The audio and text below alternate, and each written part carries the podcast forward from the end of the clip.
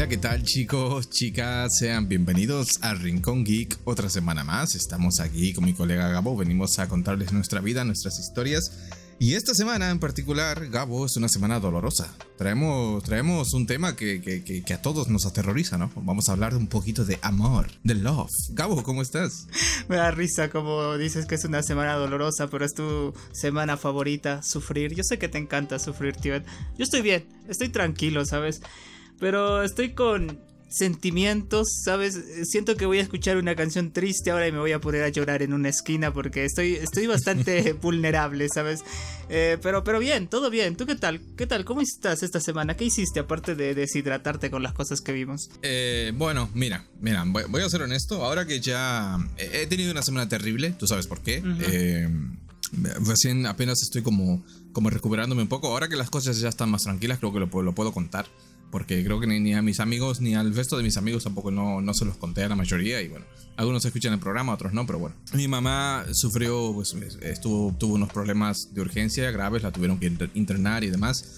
Estuvo como unos siete días eh, internada. De hecho, mientras grabábamos el episodio anterior, el viernes pasado, pues ella me había mandado un mensaje. Yo no lo llegué a ver. Fue una cosa terrible, apocalíptica. Pero por suerte ahora ya está en casa, ya está un poco mejor. Aún falta que le haga más estudios, más trámites. Pero bueno, yo estoy mucho más tranquilo.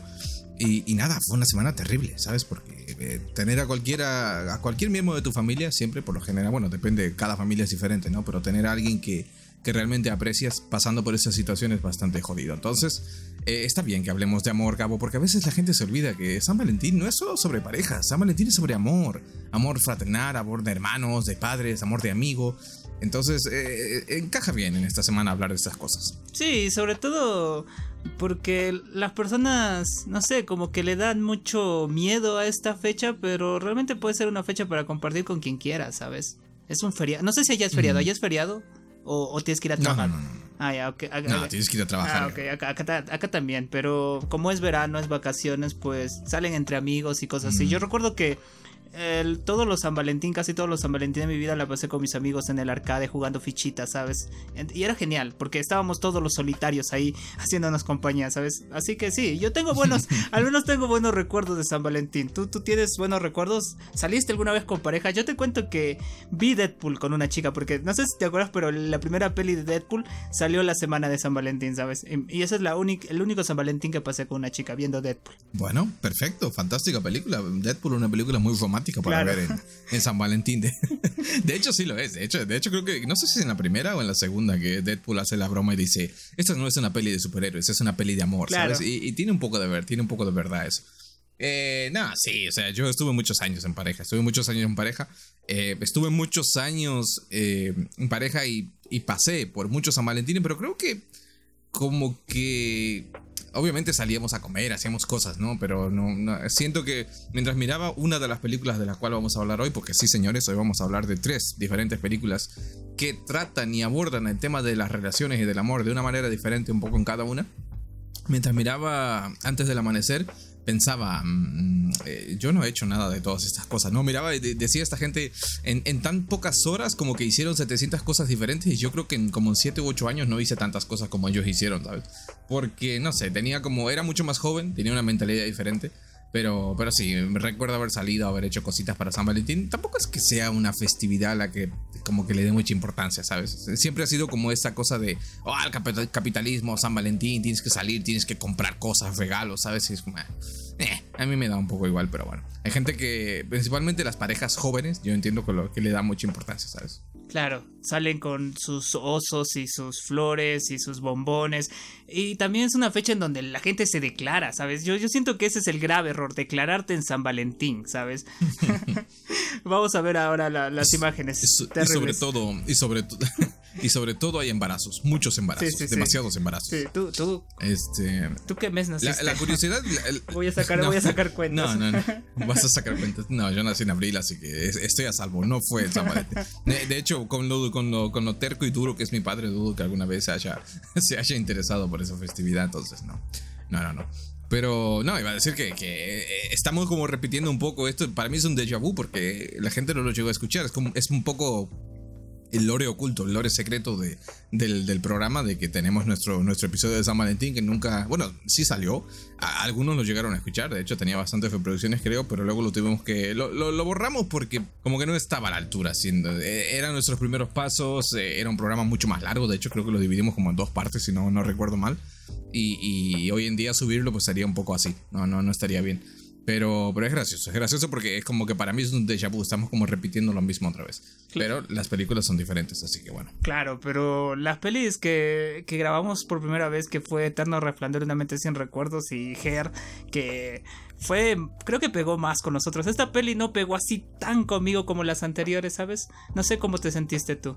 ¿La sentiste muy personal o algo así? Mm, curiosamente yo diría que sí. Eh, especialmente con los ambos protagonistas masculinos de las películas que de, los live action de Antes del Amanecer y de, de Nace una Estrella. O sea, sí, ya lo vamos a hablar en profundidad. Yo creo que podemos ir empezando ya un poco. Sí, sí, sí. Eh, primero que nada, como somos una, una página, somos un, un, programa que se dedica a hablar un poco de anime, también queríamos como hacer esta recomendación, ¿no? De una película romanticona, sencillota, así para, para ver en estas fechas, que es Palabras que burbujean como un refresco, una película de la cual nosotros ya hablamos, ya hicimos un programa sobre esta película también en algún momento y tampoco llegó a salir.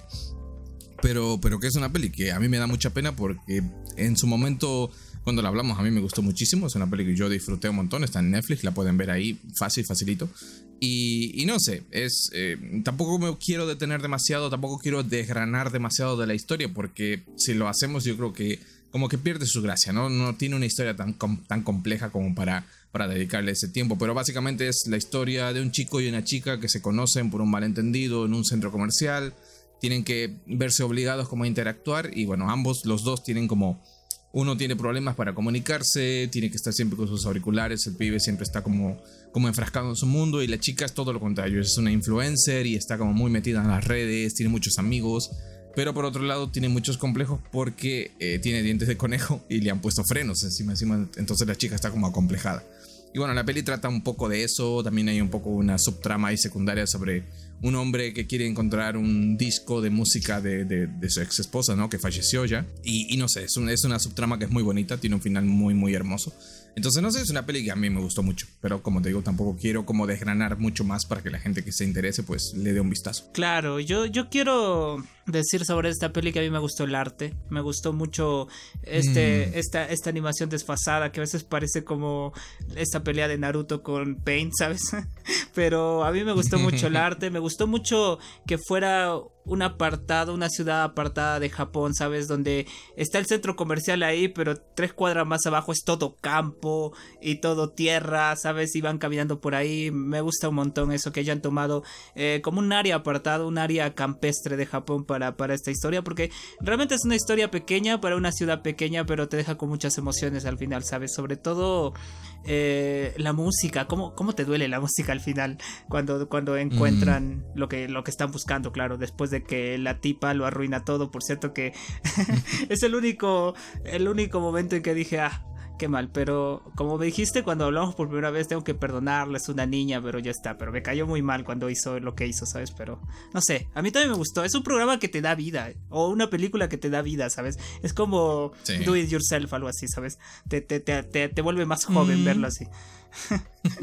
Sí, o sea, sí, es, es cierto. Tiene una, una, paleta de colores, un diseño artístico que a veces miras los fondos que parecen como, no sé cómo explicarlo, como si fueran con estos colores y este trazo, como si fueran acuarelas, ¿sabes? Los mm. cielos así como muy casi difuminados. No sé, es un estilo artístico muy, muy bonito y como dices, el diseño de los personajes no es que sean feos ni que sean deformes, sino que sencillamente son como tienen este estilo desenfadado que recuerda un poco más a Trigger en ese aspecto, ¿sabes? Con diseños como mm. delgaduchos y con, con aspecto así como que no le dedicaron mucho tiempo, pero son diseños muy reconocibles y que, que encajan bien con, eh, con, la estética general de la película. Entonces, en sí, eh, y la música, como dices, eh, justo estaba pensando lo que dijiste al principio del programa, que estás en ese mundo y que escuchas una canción y lloras. Bueno, yo antes de empezar el programa me senté y estaba escuchando la canción, esa canción de la película, ese, de ese momento, y apenas suena como las dos notas del principio y ya empecé a llorar. sí, sí.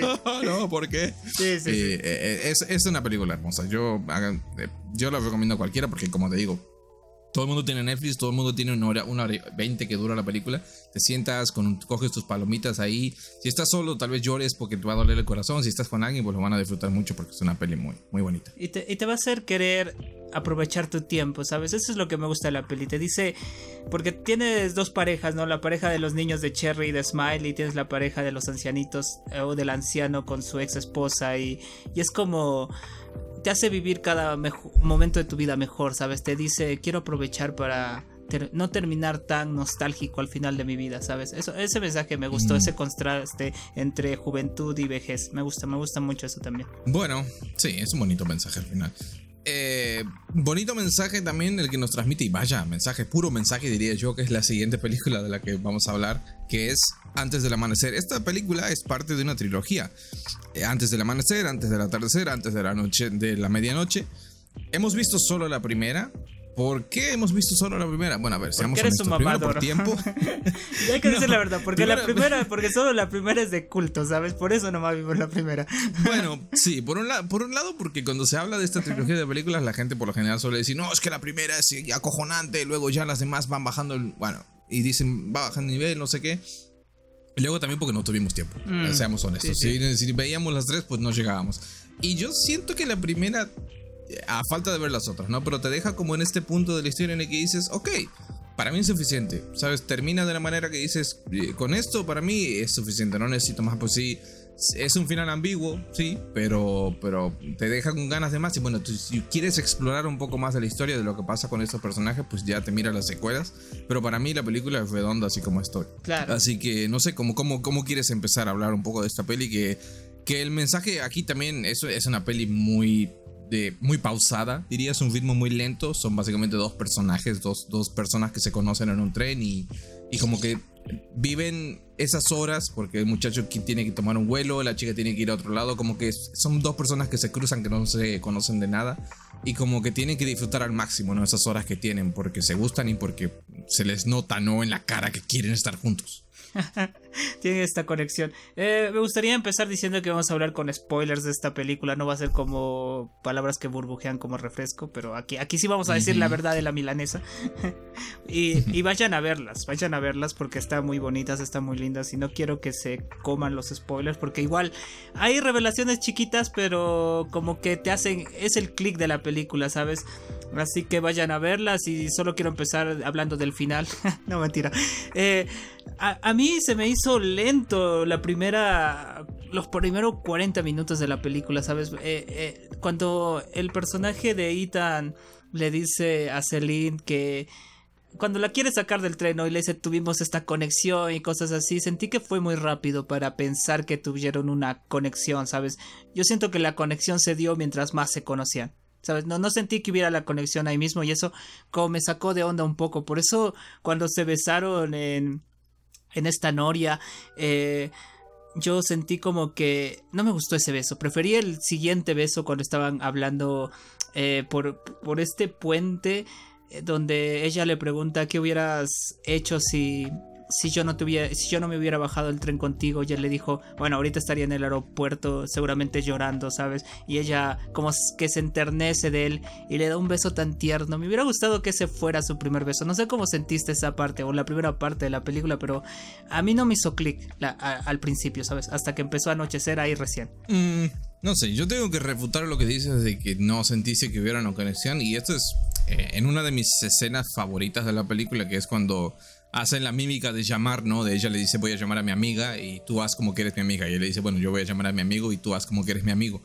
Y como que aprovechan este, este momento de la película para confesarse sus sentimientos el uno por el otro, ¿no? Lo que, lo que piensan realmente, ser honestos el uno con el otro. Y ahí eh, Celine ya le dice, no, o sea, yo ya que me prendé de ti en el momento en el que estábamos hablando y te vi que eras como como este niño, ¿no? Que tuvo esta visión de su abuela y que, que, era un soñador el tipo.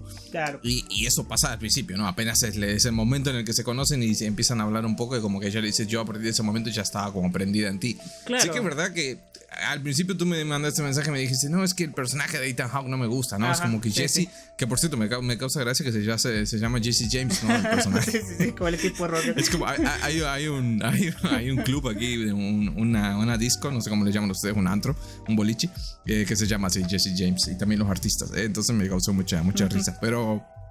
Sí que al principio cuando, cuando miras el personaje de Ethan Hawke es un poco es un poco el chulo putas, ¿no? El, el, ah. el este, ah, mira qué mira qué canchero que soy, no sé qué, y como que te cae un, un pelín gordo. También es porque yo entiendo que en su momento, en, con, digamos que esta película es del 94, 95 por ahí, como que no estaba tan gastado el personaje, entiendo, ¿no? Es, es ese arquetipo de tipo, de tipo rudo, así. Pero hoy en día lo ves en, en cualquier producción romántica, siempre está el típico tipo duro como él, ¿sabes? Claro. Este, o canchero, no sé cómo llamarlo específicamente. Pero, pero sí que me fue ganando a medida que pasa la película. Yo creo que sí que me pude, me pude empatizar con él. Pero no sé, o sea, yo siento que el beso estuvo bien porque de todas maneras ya se estaban por besar, ¿sabes? Cuando, cuando están ahí escuchando los discos y van a, se meten en la cabina y están escuchando la canción este y, y, se les nota que los dos ya se quieren besar, ¿sabes? Pero como que ninguno de los dos quiere dar el paso. Sí, si yo tengo que destacar una cosa de esta película es las actuaciones, no, no es porque ninguna de las actuaciones tengan como una gran carga dramática, no es como en Nace una estrella que ya lo hablaremos, que ahí sí que yo siento que de verdad ambos actores, tanto como Lady Gaga como Bradley Cooper, sí que entregan como una actuación que dices, wow, carajo, es una actuación que, que te duele, ¿no? Aquí es más bien una actuación de transmitir esa química que sienten el uno por el otro, ¿no? De Jesse con Celine. Y en ese momento en el que están en esa cabina, cuando se están mirando y que los ves que se muerden los labios y que se quieren besar, pero que no pueden. Entonces, eh, cuando llega el beso en, el, en la noria, es, es gracioso porque a pesar de, la, de lo fanfarrón que es Jesse, de que se hace el chulo y no sé qué, es un cobarde el chaval. es un cobarde y no, como que no se anima, ¿sabes? Y es ella la que toma las riendas. Claro, porque se acerca ella él. mismo lo dice, ¿no? Sí, sí. Se acerca a él y como que tiene que mantener, ellas dice, tengo que mantener como esta figura de ser una mujer fuerte, independiente y que hace las cosas, ¿sabes? Entonces, eh, siento que estuvo bien. Dentro del contexto de la peli está bien. Sí, pero yo siento, ¿sabes? Lo, ahora estaba pensando y recordando que mi primera impresión que fue de la peli, o sea, la primera, no, no, no diría la primera mitad, sino la primera parte, el primer acto, fue que ella tenía ganas de experimentar a una persona, conocerla, eh, ver sus opiniones y todas esas cosas, un, un, toque más artístico de su parte quizás, y, y, él era como un tipo que quería coger, ¿sabes? Me daba la impresión de que ella hablaba, por ejemplo, lo lleva al cementerio que, que fue donde cuando era niña, visitan esa tumba donde dice esta persona que murió era 13 años y cuando conocí esta tumba por primera vez yo tenía 13 años y eso marcó algo en mí, ¿no? Eh, y el tipo estaba como, ah, ok, sabes, chido tu cotorreo. Entonces yo, yo sentí que ella era más expresiva en un sentido emocional, era más de abrirse. Celine era una hippie. Sí, sí, Celine el día de hoy sería como la típica que cree en los, en los horóscopos, la que prende saumerios, la que se hace corte flequillo. Celine sería eso. Claro, pero... Digamos que Celine no sería mi tipo de chica. Yo no me acercaría a ningún... Ah, Yo la vi como este, este, como esta alma espiritual, ¿no? Que está como conectada con la naturaleza, Mm. que le preocupa el, medio ambiente y todas esas mamadas y que, que está muy bien, ¿no? Que está perfecto, que cada uno pues como, Claro. como es, pero eh, yo no es que diga que soy más como Jesse, no es que soy un chulo putas que solo piensa en coger tampoco, ni, ni mucho menos.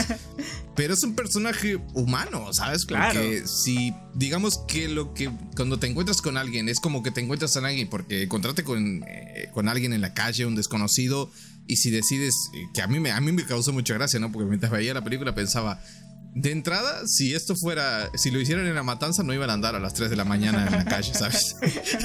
no, es, eso, eso es ficción. Esta película hubiera durado 10, 10 minutos si lo hubieran ambientado Claro. en la Argentina. Pero si de entrada ya decidiste irte con un tipo que conociste de la nada en un tren, vaya, vaya varios que tienes por un lado y, y también por otro, no sé qué esperas, ¿sabes? Porque obviamente que yo creo que no esperas al encontrar al amor de tu vida en un tren, ¿sabes? Bueno, Es pero como tuviste una conexión. de- Pero, sí, pero una conexión superficial con alguien por algo que te dijo, no, yo no creo que vayas con esa idea en la cabeza. Es lo mismo que te encuentras con alguien en un boliche y dices, ah, sí, me, no sé Me- qué, bailas un poco con ella y la sacas de ahí y, y le- de repente le empiezas a contar tu vida, tus más profundos miedos y tus aspiraciones. Ay, pero y el otro está, bro, yo solo quería mojar el pito, ¿sabes? y, no, ¿sabes? Sí, sí. Eh, por eso a mí me, me hizo clic el personaje Jesse cuando habla de su exnovia, ¿no? Que, que hace días en verdad él no estaba en un viaje, un retiro espiritual como Thor y nada así, sino que le, terminaron, ¿no? Porque vio que su novia no quería que él estuviera ahí con él, que no, haya, que no lo haya ido a visitar y qué, qué hija de puta su novia, pero, pero te hace más clic y tú dices, ah, con razón este tipo está como un poco apartado de querer conectarse emocionalmente más de lo que ya se ha abierto, ¿sabes? Pero poco a poco, después de ese momento en el bar que a mí me gustó mucho, cuando están jugando pinball, eh, él empieza a ser más humano, ¿sabes? Menos cholopu, hijo de puta, como lo llamas tú. Eh, pero yo sentí eso, ¿sabes? Sentí eso. Sentí que la película para mí arrancó cuando eh, van en ese, están caminando y ese poeta les, les dice, oye, dígame una palabra, les voy a hacer un poema, si les gusta, si les gusta me pagan lo que sea, ¿sabes? Y, yo pensé que les iba a robar, ¿sabes? yo pensé que el tipo les iba a robar algo así. O sea, yo, yo lo pensaba constantemente, ¿sabes? Que cuando iban en la, sección que iban de noche, cada tipo que veía en una esquina. Hay, de hecho, hay un momento en el que hay como tres tipos que se quedan como mirándolo, ¿sabes? Como por un largo rato mientras ellos, mientras ellos caminan y yo en cualquier momento decía, les van a pegar por la espalda, ay, la van a matar, ay, aquí me van a hacer un, típico momento de quiero comerme tu páncreas, ¿sabes? que le van a apuñalar en la espalda ahí antes cuando menos se lo espera. Por suerte no no sucede eso. por suerte, porque si no hubiera sido catastrófico. Sí, es que es la mentalidad de latino, ¿sabes? Yo siento que un, euro, un europeo mira esta peli y dice, bueno, son personas en la calle de noche caminando y ya está, ¿sabes? No, no te roban. Claro. Pero como eres de Latinoamérica, estás, estás con peligro. Latinoamérica es como un meme que veía. El de Ring de noche y estaba el tipo, ¿sabes? Feliz. Y Latinoamérica de noche, no, Dios mío, no. Y un terror, ¿sabes? No sabes qué te puede atacar. ¿sabes? Sí, sí, sí. No, yo, yo, antes de que me olvide, porque este es un detalle que, sí que me hizo conectar con el personaje de, Jesse, es cuando están hablando en la calle, van caminando. A ver, eh, están hablando en la calle y van caminando, podría ser cualquier momento de la película, ¿no? Pero hay un momento en específico en el que él le cuenta un poco de cómo fue su, su infancia, ¿no? y de cómo su padre eh, le decía, no recuerdo exactamente las palabras, pero básicamente como que le decía que nunca lo quiso tener y que, que no, no servía para nada y que todo eso. Y, eso a mí sí que me golpeó profundamente porque fue como, wow, wow, es literalmente yo, ¿sabes? Como el meme. Porque, eh, pero también me, me, gustó su forma de ver las cosas, ¿no? En plan de, bueno, eh, me abriré mi propio camino en la vida, ¿sí? No, no, tú no quisiste traerme a este mundo, yo a lo mejor yo no pedí venir, pero ya que estoy aquí, voy a hacer las cosas a mi modo y voy a salir adelante. Yo creo que ese es un, mensaje bastante optimista que contrasta mucho, muchísimo con el personaje de, Bradley Cooper también, que lo hablaremos después en, en Nace una estrella. Claro, eh, es que, como te digo, Jesse poco a poco empieza a abrirse y a contar cosas, porque al principio empieza como, hey, a ver, ¿cuándo fue la primera vez que te pusiste cachonda, eh? ¿Sabes? Pero después ya empieza a mm. hablar más de sus pensamientos, de sus sentimientos, de su forma de ver la vida. Eh, a mí me gusta mucho el que cuando dice lo único que pensaba o hablaba al principio cuando estaban haciendo esa mímica del teléfono es pensaba qué cosas estúpidas le estoy diciendo a esta persona, ¿no? Me gustó eso, que él mm. reconozca eso, porque yo, yo dije, me, me, pareció chistoso el hecho de que cuando le entregan el poema y se va y él dice, sí sabes que él ya lo tenía escrito ese poema, ¿sabes?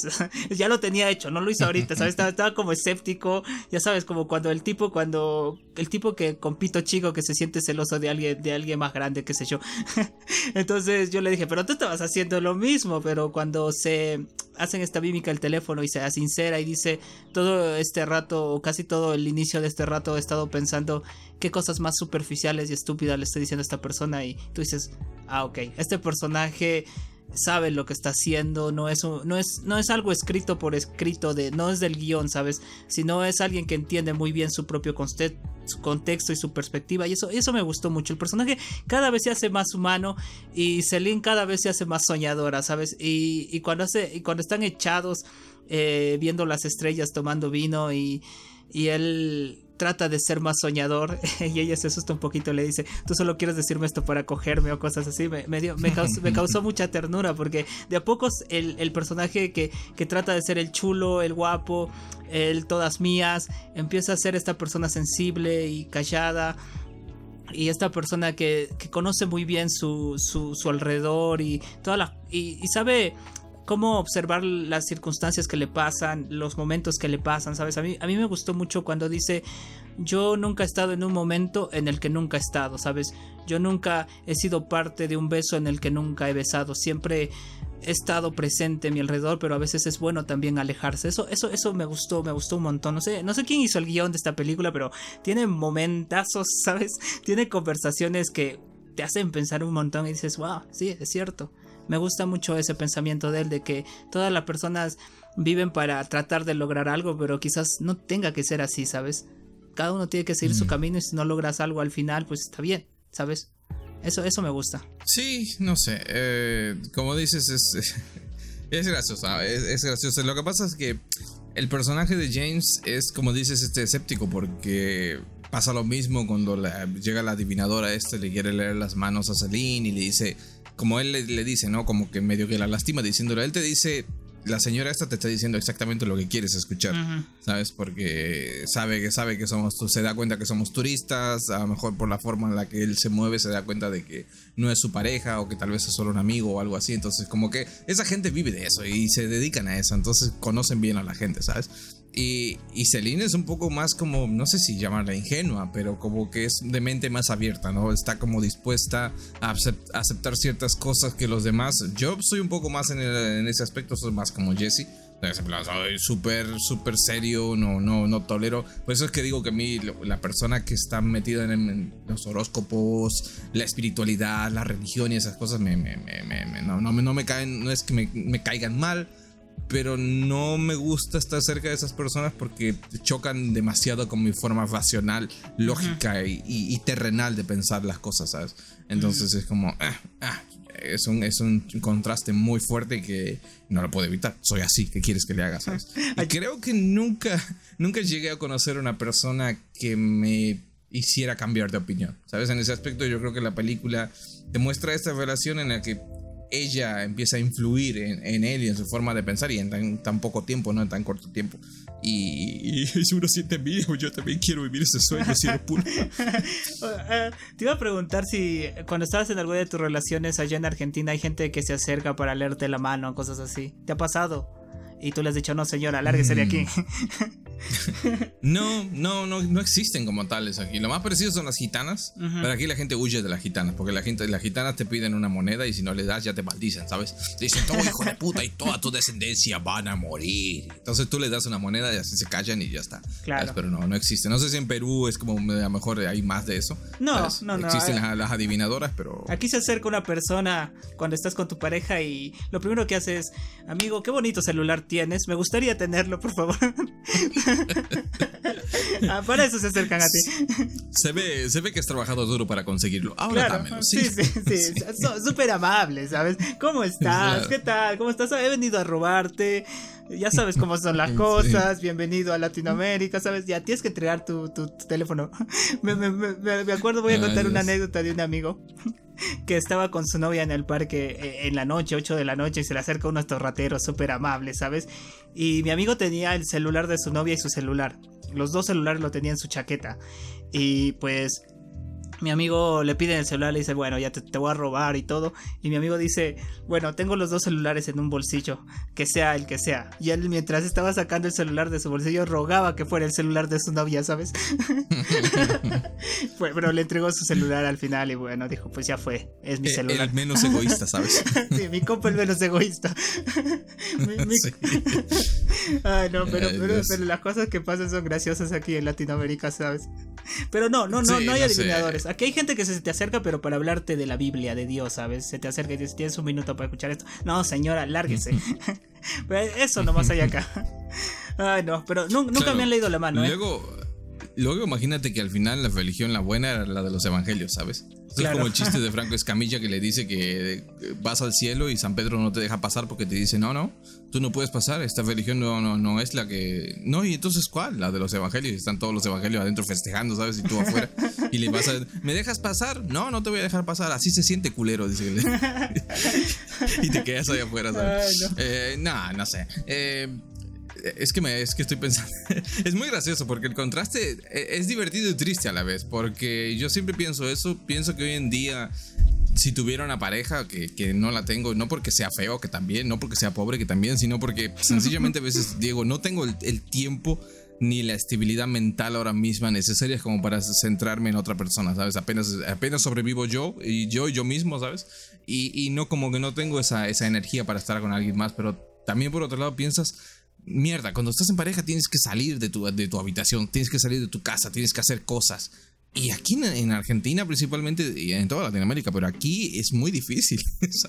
Eh, no, no, es, parece joda, parece chiste, anécdota, pero es que tú realmente no sabes cuando sales de tu casa y te subes a un, colectivo o un autobús, no sabes qué te va a pasar, sabes cuando, cuando te bajes ahí y, como mínimo sabes que ya te, te van a robar, eso ya es como un hecho que tú lo sabes que si te vas a deshoras por algún lugar que no tienes que ir, sabes que sí o sí hay un 80% de posibilidades de que te pase eso. Entonces es como, es una mierda, porque es muy feo vivir así, ¿sabes? es muy triste realmente vivir así, pero bueno. Te voy a dar la, la solución que, bueno, la solución que yo hacía cuando era, era adolescente y, y, era tener citas en los centros comerciales, ¿sabes? Todas las citas eran ahí, hay que encontrarnos en tal centro comercial. No, vaya, no vayas al parque, no vayamos al parque, no vayamos acá, en el centro comercial nada más. Éramos como, como Cherry y Smile, ¿sabes? No, no nos pasábamos en el centro comercial. Pero, pero era lindo. La, la, tipa ya harta, ¿sabes? Pero como era una buena persona, no te decía, cabrón, quiero ir a otro lado, ¿sabes? Yo tuve una pareja que una vez me dijo, estoy harta de ir al cine, porque yo solo la llevaba al cine porque realmente era como el lugar seguro, ¿sabes? Claro. Salías de tu casa y te ibas, te ibas, tomabas un colectivo y llegabas como a, tres cuadras, estaba el shopping con el cine ahí y ya está, ¿sabes? Y luego volvíamos a casa, comíamos algo y todo joya. Pero era como que ya al final era como, estoy, estoy hasta las pelotas, los ovarios de ir al cine, quiero ir a otro lugar. No, pero es que no es otro lugar. Ah, imagínate que te decía, imagínate que te decía, estoy harta de ir al cine y tú le decías, bueno, vamos a otro cine. Ay, no. Tú me dijiste cuál cine, dijiste ese cine. Claro. Ay, y ah, no, sé, no sé si hay algo más que te, que te gustaría destacar de esta peli antes de, pasar a la siguiente. No sé, yo, ¿qué, ¿qué te pareció el final? Ah, vamos a hacer de cuenta que no existen secuelas, vamos a hacer de cuenta que este es el final final de la película.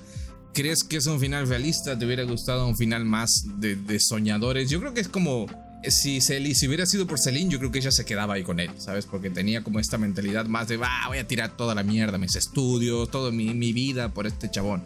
Y en cambio, Jesse es más como, bueno, haz lo tuyo, ya veremos cómo nos organizamos y tendremos esta relación a distancia medio extraña. No sé, yo siento que hicieron más lo que él quiso que, que lo que ella quería, ¿sabes? Mm, no, es que, ¿sabes, ¿sabes lo que a mí me pareció y me hizo agradecer estar en la época en la que vivo fue el hecho de que cuando estaban hablando y decían podemos llamarnos, podemos enviarnos cartas y él decía eso es bastante deprimente, ¿sabes? Si tú piensas en esa época una carta llegaba después de un mes, ¿sabes? Una llamada telefónica te salía un ojo de la cara, o sea, para hablar 10 minutos seguramente te salía una millonada, entonces ahora no sentiría que fuera así, ¿sabes? Si, si es que hubiera estado basado en el 2023 esta película, yo sentiría que sería más como, sí, nos hablamos por email, los llamamos a cada rato, o sea, sentiría que estarían más conectados, más unidos, ellos mismos se sentirían así, ¿sabes? No sé, pero en esa época sí me imagino de que conocer a alguien de otro país o algo en un momento así es como decir, después de que esta persona se vaya a su país, yo ya básicamente no voy a saber de ella, porque me puede dar su número, pero quién sabe que se mude al mes siguiente, cambie de número, cambie de dirección, cambie de cosas, sobre todo en países como ellos en donde a los 20 años, 25 años, todos ya tienen su propia vida, sus propias casas, sus propios estudios. No es como en Latinoamérica que vives en tu casa hasta los 40, ¿sabes? Entonces, entonces me, gustó mucho eso porque yo he conocido personas de otras partes del mundo y a mí me agrada tener este tipo de relaciones, pero digo, sería imposible en, aquella época, ¿sabes? Entonces, yo siento que Jesse era más como quiero estar contigo, pero me voy a deprimir el saber que no puedo estar tanto contigo a pesar de la distancia, ¿sabes? Entonces yo, yo, yo hubiera tomado la acción de Jesse de decir hay que encontrarnos en tal fecha y hablando del final, me hubiera gustado si es que esto hubiera sido la única película, por supuesto, me hubiera gustado una escena post crédito en donde los dos lleguen a la fecha pactada o uno llegue a la fecha pactada, saber si fueron y saber si pagó el vino, saber si pagó el vino que, que se afanó, ¿sabes? No sé, eso, eso me hubiera gustado. Eso hubiera sido mi final si no existiría este secuelas, pero, pero a mí me pareció lindo. Me gustó, me gustó el final. Luego vamos a ver la secuela y vamos a ver si le hicieron a los Maisa seguir y nunca se presentaron en, el árbol, ¿sabes? A, no, no. Su, reencuentro. y se encontraron de... Yo he leído un poquito de la sinopsis de la, de la secuela y no te voy a decir nada por no hacer spoilers, pero me, me parece que hay una movida así. ¿eh? Me parece que hay un ah. time skip como de 10 años y me parece que ahí... O sea, pero, pero fueron y no estuvieron y después pasó 10 años. Una cosa así. Imagino. Ya, seguramente o le haremos, lo hablaremos de un nuevo pasito. Hay que, hay que verse las otras dos y, hacemos, hacemos la conclusión, ¿sabes? A, esta película para, para hacerlo más, más completo. Te iba a preguntar algo. ¿Alguna vez has tenido este tipo de conexión con una persona que, que se demuestra en la peli? ¿Dirías que este tipo de conexión es realista? ¿Está bien representado? Eh, mm, yo creo que existe. Creo que perfectamente podría existir, pero es que vivimos tiempos muy peligrosos, Gabo. es como, vuelvo, vuelvo a lo mismo de antes, quiero decir, yo mientras, mientras veía el, comienzo de la película, ¿no? Cuando él se le acerca a ella, y eso, eso es más o menos normal, ¿no? Tú te puedes encontrar con una, con una, estás en el hospital, estás esperando para hacer un trámite, estás, estás en cualquier lado, a mí me ha pasado, de hecho, yo lo he hecho, me he acercado para hablar con alguien. con enfermeras, maldito enfermo. Coqueteando a las enfermeras. me, encantan, ¿eh? tengo un fetiche con las enfermeras, no.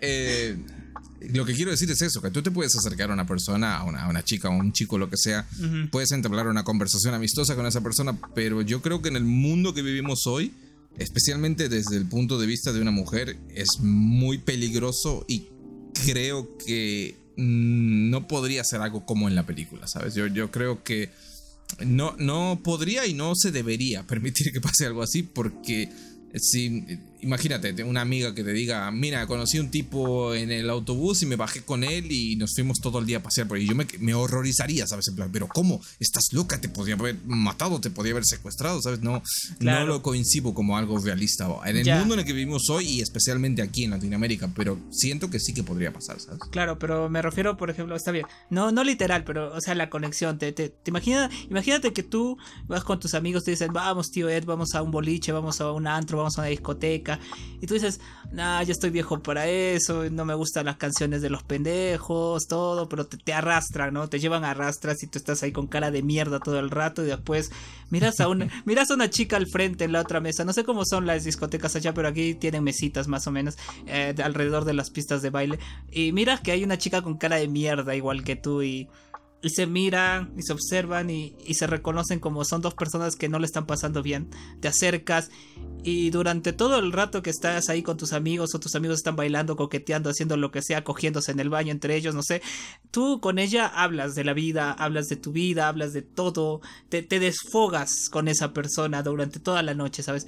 Yo siento que esto, eso sí se podría dar. Yo siento que han habido personas que se conocen en discotecas y solo se pueden hablar de sus vidas, ¿sabes? Hasta que se van y ya está. ¿Sabes? Eso, a ese tipo de conexión me refiero.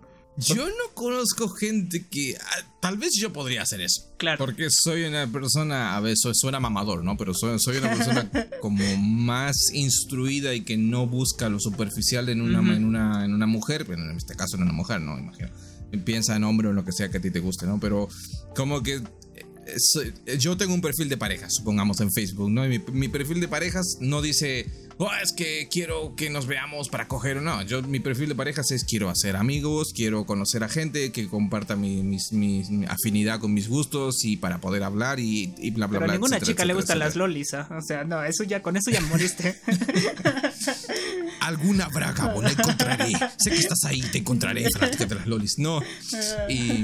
pero en una discoteca y conociendo a los hombres, por lo menos a los hombres de mi entorno como yo los conozco, van con siete copas encima, van con la lengua por fuera y el pito en la mano y ya van a lo que van, ¿sabes? Yo dudo mucho, muchísimo, al menos de la gente que, que yo conozco. Incluso si tú me dices tío Ed, me voy a una discoteca. Yo sé, Cabo, a lo que vos vas. Sé que vas con tu libro de hentai de tentáculos, sé que ya vas preparado para eso, sé que es tu fantasía, sé que quieres hacerlo con, una alienígena. Voy, voy, con Entonces, voy como Skull Pigri con la cara de la chica dibujada en hojitas, ¿sabes? Preguntando, ¿has visto esta mujer? ¿Has visto esta mujer?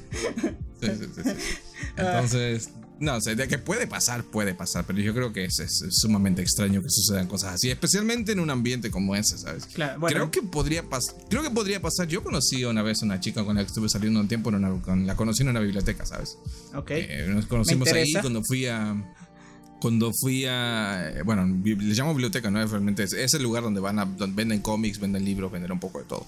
Este, y la conocí ahí. Ella estaba como mirando unos libros y yo me acerqué, pues estaba en la sección de terror, estaba buscando unos libros ahí de Stephen King. Y, nos conocimos y estuvimos hablando y todo salió bien y me dio su número y yo el mío. Y Dios bendiga WhatsApp, que ya existía en ese tiempo, porque si no, no la, la comunicación habría sido mucho más difícil. Entonces, eh, y, fue una cosa más de nos acercamos por nuestros gustos o porque nos gusta ese tema en general y hablamos de eso y estuvimos ahí, ¿sabes? Y no. No había tampoco un interés directo de, oh, quiero partirte. No, no. No, pero. más bien, claro. Fue una conversación racional entre dos personas que tenían ganas simplemente de hablar y de pasárselo bien un ratito y ya está. Claro, pero sí, eso, a eso me refiero, a ese tipo de conexión, a saber que puedes hablar y sentirte escuchado y te da ganas de escuchar a la otra persona, ¿sabes? Porque yo siento que eso pasó con ellos dos, se hablaban, se escuchaban, a pesar de que ni siquiera tenían los mismos pensamientos, porque Jesse era como más racional y Celine era como más soñadora, más hippie, como la llamas tú, ¿sabes? Me gusta mucho cuando él dice... Eh, las mujeres quieren destruir a los, hombres, ¿sabes? me gustó ese ejemplo de un día estaba caminando con mi novia y tres tipos le dijeron, ah, qué buen culo que tenés y cosas así. Y yo dije, bueno, ya está, no me voy a agarrar a pelear con tres tipos. Pero mi novia va y les dice, oye, imbécil, ¿sabes? Y dice, yo, yo estaba con miedo porque sabía que los tres tipos me iban a partir la cara a mí, no a ella, ¿sabes? Y, y, y, está como, no, pero está bien, pero yo siento que ah, es todo lo contrario, yo siento que el feminismo y estas cosas y bla, bla, bla. Entonces, a pesar de eso, ambos sabían que lo que dijeran no estaría mal, ¿sabes? Y eso es ese tipo de conexión hablo, tener una persona a la que le puedes decir lo que sea, a la que le puedes decir un pensamiento escandaloso y la otra persona no te va a juzgar, no te va a decir nada malo. Eh, quizás piense como este tipo está un poquito loco porque Celine le dice hubieron cosas que no me gustaron de ti. Me gustó esa parte que le pregunta qué cosas de mí no te gustaron, ¿no? Ya, ya, le, ya le dice cuando te enojaste, por ejemplo, cuando estaban viendo la, la, nos estaba viendo la palma de la mano, qué sé yo, pero lo dice de una forma como está bien, eres tú, está bien, quizás no me agradó, pero lo entiendo, es tu forma de ser, ¿sabes? Ese tipo de conexión me refiero. No, no una, no una conexión sexual, no una conexión de que te, la vas a comer ahí mismo o, estás babeando, cosas así, sino este tipo de conexión de puedes hablar y ser tú y puedes sentirte abrazado, ¿sabes? lo digo esto porque a, a, mí me ha pasado hace unos meses, tío, he conocido a alguien, no te he dicho, pero lo voy a decir ahora. Y es esta persona con la que llegó a mi vida y es como al principio solo mi amiga, yo no buscaba nada, yo estaba sentimentalmente como apartado de todo, no quería saber nada, pero esta persona me brindó su amistad, me dio un cariño especial, me dio una atención y siento que me escucha, ¿sabes? Yo cuando vi esta película y y Jesse hablaba, hablaba de la conexión. Cuando están hablándose con las mímicas del teléfono, yo dije, esto me pasó con ella, ¿sabes? Entonces yo siento que sí se puede dar este tipo de conexión cuando hay dos personas que quieren escucharse, hay dos personas cuando quieren entenderse con otra persona, sentirse hablado, sentirse escuchado y cosas así, ¿sabes? Este, este temita se habla un poco más en Nace una misma estrella cuando eh, con el personaje de Bradley Cooper, ahorita lo vamos a hablar, pero eh, eso, eso, ¿sabes? Sentirte escuchado nada más, sentirte abrazado, sentir que alguien toma de tu mano y te está escuchando y te está abrazando y te está consolando y tú también eres eso para ella, un soporte y cosas así, ¿sabes? Ni siquiera pueden coger, ni siquiera pueden besarse, abrazarse, manosearse, simplemente estar ahí hablando y ya está, ¿sabes? No sé, no sé, no sé si alguna vez te ha pasado, porque a mí me está pasando. Bueno, eh, mientras hablaba estaba pensando en el meme de este y esta persona está aquí con nosotros, el tipo este que, está loco y piensa que está Me voy al carajo ya, no me puedo, aquí no puedo abrir mi corazón.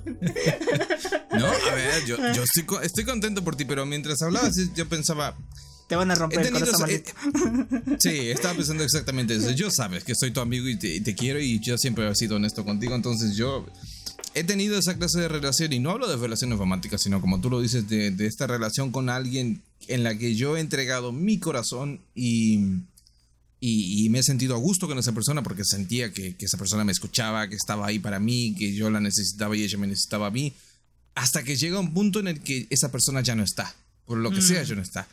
Porque tiene que trabajar, porque tiene que estudiar, porque tiene que irse a otro lado, porque, porque X. Y esa persona ya no está y de a poco tú la buscas y cada vez eh, cada vez se encuentran menos frecuentemente, cada vez coinciden menos, cada vez están más lejos el uno del otro y tú no dejas de sentir que necesitas a esa persona para, para, para estar bien, porque como tú dices, necesitas sentir que alguien está, que tiene sus brazos alrededor de ti. Que está, que está soportando tu carga, que te está ayudando a soportar esa carga y, ya no pero estás. Tú también la de ella, ¿sabes? Sí, pero a veces tal vez sobrevaloramos lo importantes que somos para los demás, ¿sabes? Porque tal vez mm. estás pensando, sí, ella, eh, así como ella está para mí, yo estoy para ella, pero tal vez tú no eres el único que está para ella o para él, en el caso de que no se estén escuchando y estén interesados en, en, otro género. Eh, claro. Tal vez eh, cuando tú estás como entregándolo todo y creyendo que estás haciendo las cosas bien y que de, repente esa persona se va de tu vida y porque ya no te necesita o porque sencillamente las cosas cambiaron y tú te quedas ahí como en plan, bueno, pues se ve que no era tan importante como yo pensaba, o se ve que no me necesitabas tanto como yo pensaba. Y, claro, y es difícil salir de ese pozo, ¿sabes? De vuelta, porque dices, mm, ya no, no vale la pena volver a abrir mi corazón o volver a, a, buscar ese, ese alivio y ese, ese apoyo en otra persona, ¿sabes? Claro, pero. Prefieres apoyarte en tu PC de 3 mil dólares como la mía y la abrazas y dices, oh, te quiero, chiquita, nunca vas a abandonarme. Claro, pero pero siempre va a haber alguien que te saque del pozo, ¿sabes? Esta persona a mí me sacó del pozo. Entonces eso también quiero mencionar. Quizás me vuelva. te sacará del pozo cuando ella te hunda en un pozo y entonces no haya nadie que te saque del pozo? No Ahí sé. vas a ver la verdad, cabrón. quizás yo mismo, quizás voy a ser como Jesse y decir, bueno, yo me voy a formar mi propio camino, yo voy a hacer mi propia escalera para salir del pozo y ya está, ¿sabes? Entonces, también pienso que esto es un poco. también pienso que esto es un poco como el Es que me acordé, me acordé de Brooklyn Nine-Nine cuando Jake Peralta cayó en un pozo y tuvo que desnudarse y hacer una, una soga con su ropa para salir. Claro, claro, claro. Con tus propios recursos tienes que salir, pero. Pero es un poco esto. Si, por ejemplo, a Jesse lo. Tú, imagínate que tú fueras amigo de Jesse y Jesse te dijera, o tú le dijera, te dijera, oye, voy a invitarla a la rubia de allí para escaparnos, irnos a Viena, vamos a tener un día romántico, y tú le dijeras esto, ¿no? ¿Sabes? ¿Para qué? Si al final se van a despedir, si al final eh, ella se va a ir a su país, tú te vas a venir conmigo a mi país, o sea, y él te dijera, pero quiero vivir eso, está bien, ya, yo sé que al final va a haber una despedida, yo sé al final que quizás no nos volvamos a ver, pero quiero vivirlo, ¿sabes? Ese, es el punto, ¿sabes? Ahorita tú me puedes decir que sí, quizás esta persona que está a mi lado se vaya, se vaya el próximo mes, se vaya mañana, se vaya después de escuchar este, este podcast y diga, Dios, este tipo está muy interesado en mí, pero yo no estoy tan interesado en él, mejor me largo de su vida para no ilusionarlo más, qué sé yo, puede ser, pero me ha aventurado a vivir, ¿sabes?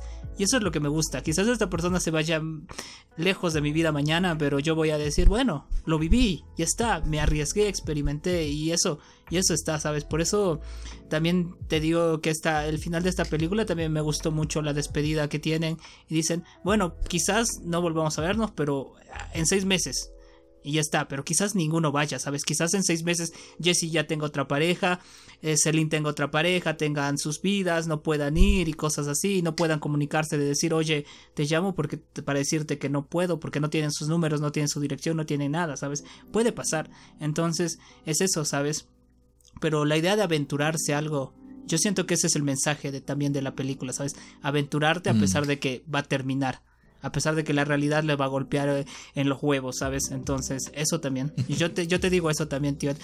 Aventúrate, por favor. Si, si alguna vez conoces a alguien, aventúrate. No, no pienses en que se va a terminar. Piensa en todo lo hermoso que vas a vivir. En todo, en todas las calles que vas a recorrer. En todas las veces que te van a robar con esa persona. porque, porque hasta eso es lindo, ¿sabes?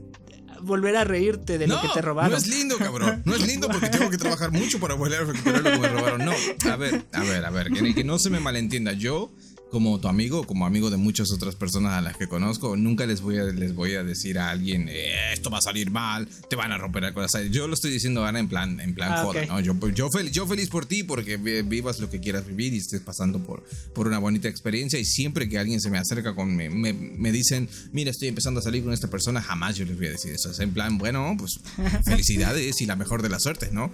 Pero sí que es verdad que yo ya tengo 30 años, ya he vivido muchas cosas, y no, y no lo digo por decir, he vivido muchas cosas, he tenido muchas relaciones, no soy el típico otaku promedio que no ha tocado una teta en su vida, no, he tocado muchas tetas, por, decirlo de manera vulgar, he tocado muchas tetas, pero a lo que voy es que ya no se trata de una cuestión de aventúrate, arriesgate, vive, ya no se trata de eso, es que ya como dijera Bill, estoy satisfecho, ¿sabes? Yo siento que sí, a lo mejor vas a conocer a alguien y esa persona te llevará a viajar por el mundo y verás cosas increíbles, tal vez, pero no lo sé, no sé si lo necesito, no sé si es algo que yo quiera en mi vida ahora mismo tampoco. Hace poco hablaba con un amigo, cuando me fui a Santiago a ver a mis padres, estábamos hablando y hablábamos de, estábamos tomando y estábamos ya medio, medio, sabes, un poco borrachos, sabes, cuando te pones a filosofar porque estás borracho.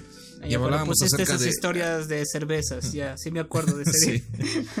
eh, te pones a, filosofar y hablar de la vida y empezábamos a hablar del concepto de la felicidad y mi amigo es un tipo exitoso, ¿no? Es el típico, el, el, tipo estudió, se, se, no, no voy a decir que tuvo suerte, odio el concepto de la suerte. El tipo estudió, se barajó, barajó eh, tiene, tiene dos trabajos y él tiene, tiene, tiene lo que se podría decir en un principio la vida perfecta, ¿no? Tiene pues su mujer, tiene una hija, tiene un terrible auto, tiene dos trabajos, tiene mucho dinero. Y, él, me, él me decía, me decía en plan, bueno, es que mira, la felicidad, la felicidad necesitas tener mucho dinero, necesitas tener esto y esto y esto. Y yo lo veía de una manera completamente diferente. Yo le digo, la felicidad como tal es un concepto tan abstracto que nos hemos inventado para tratar de decir estoy bien o estoy mal y, eso para mí es la felicidad, pero no, no puedes alcanzar la felicidad, no puedes alcanzar ese sentimiento de estar satisfecho, completamente satisfecho solo con bienes materiales, solo con viajar, solo con la presencia de una persona,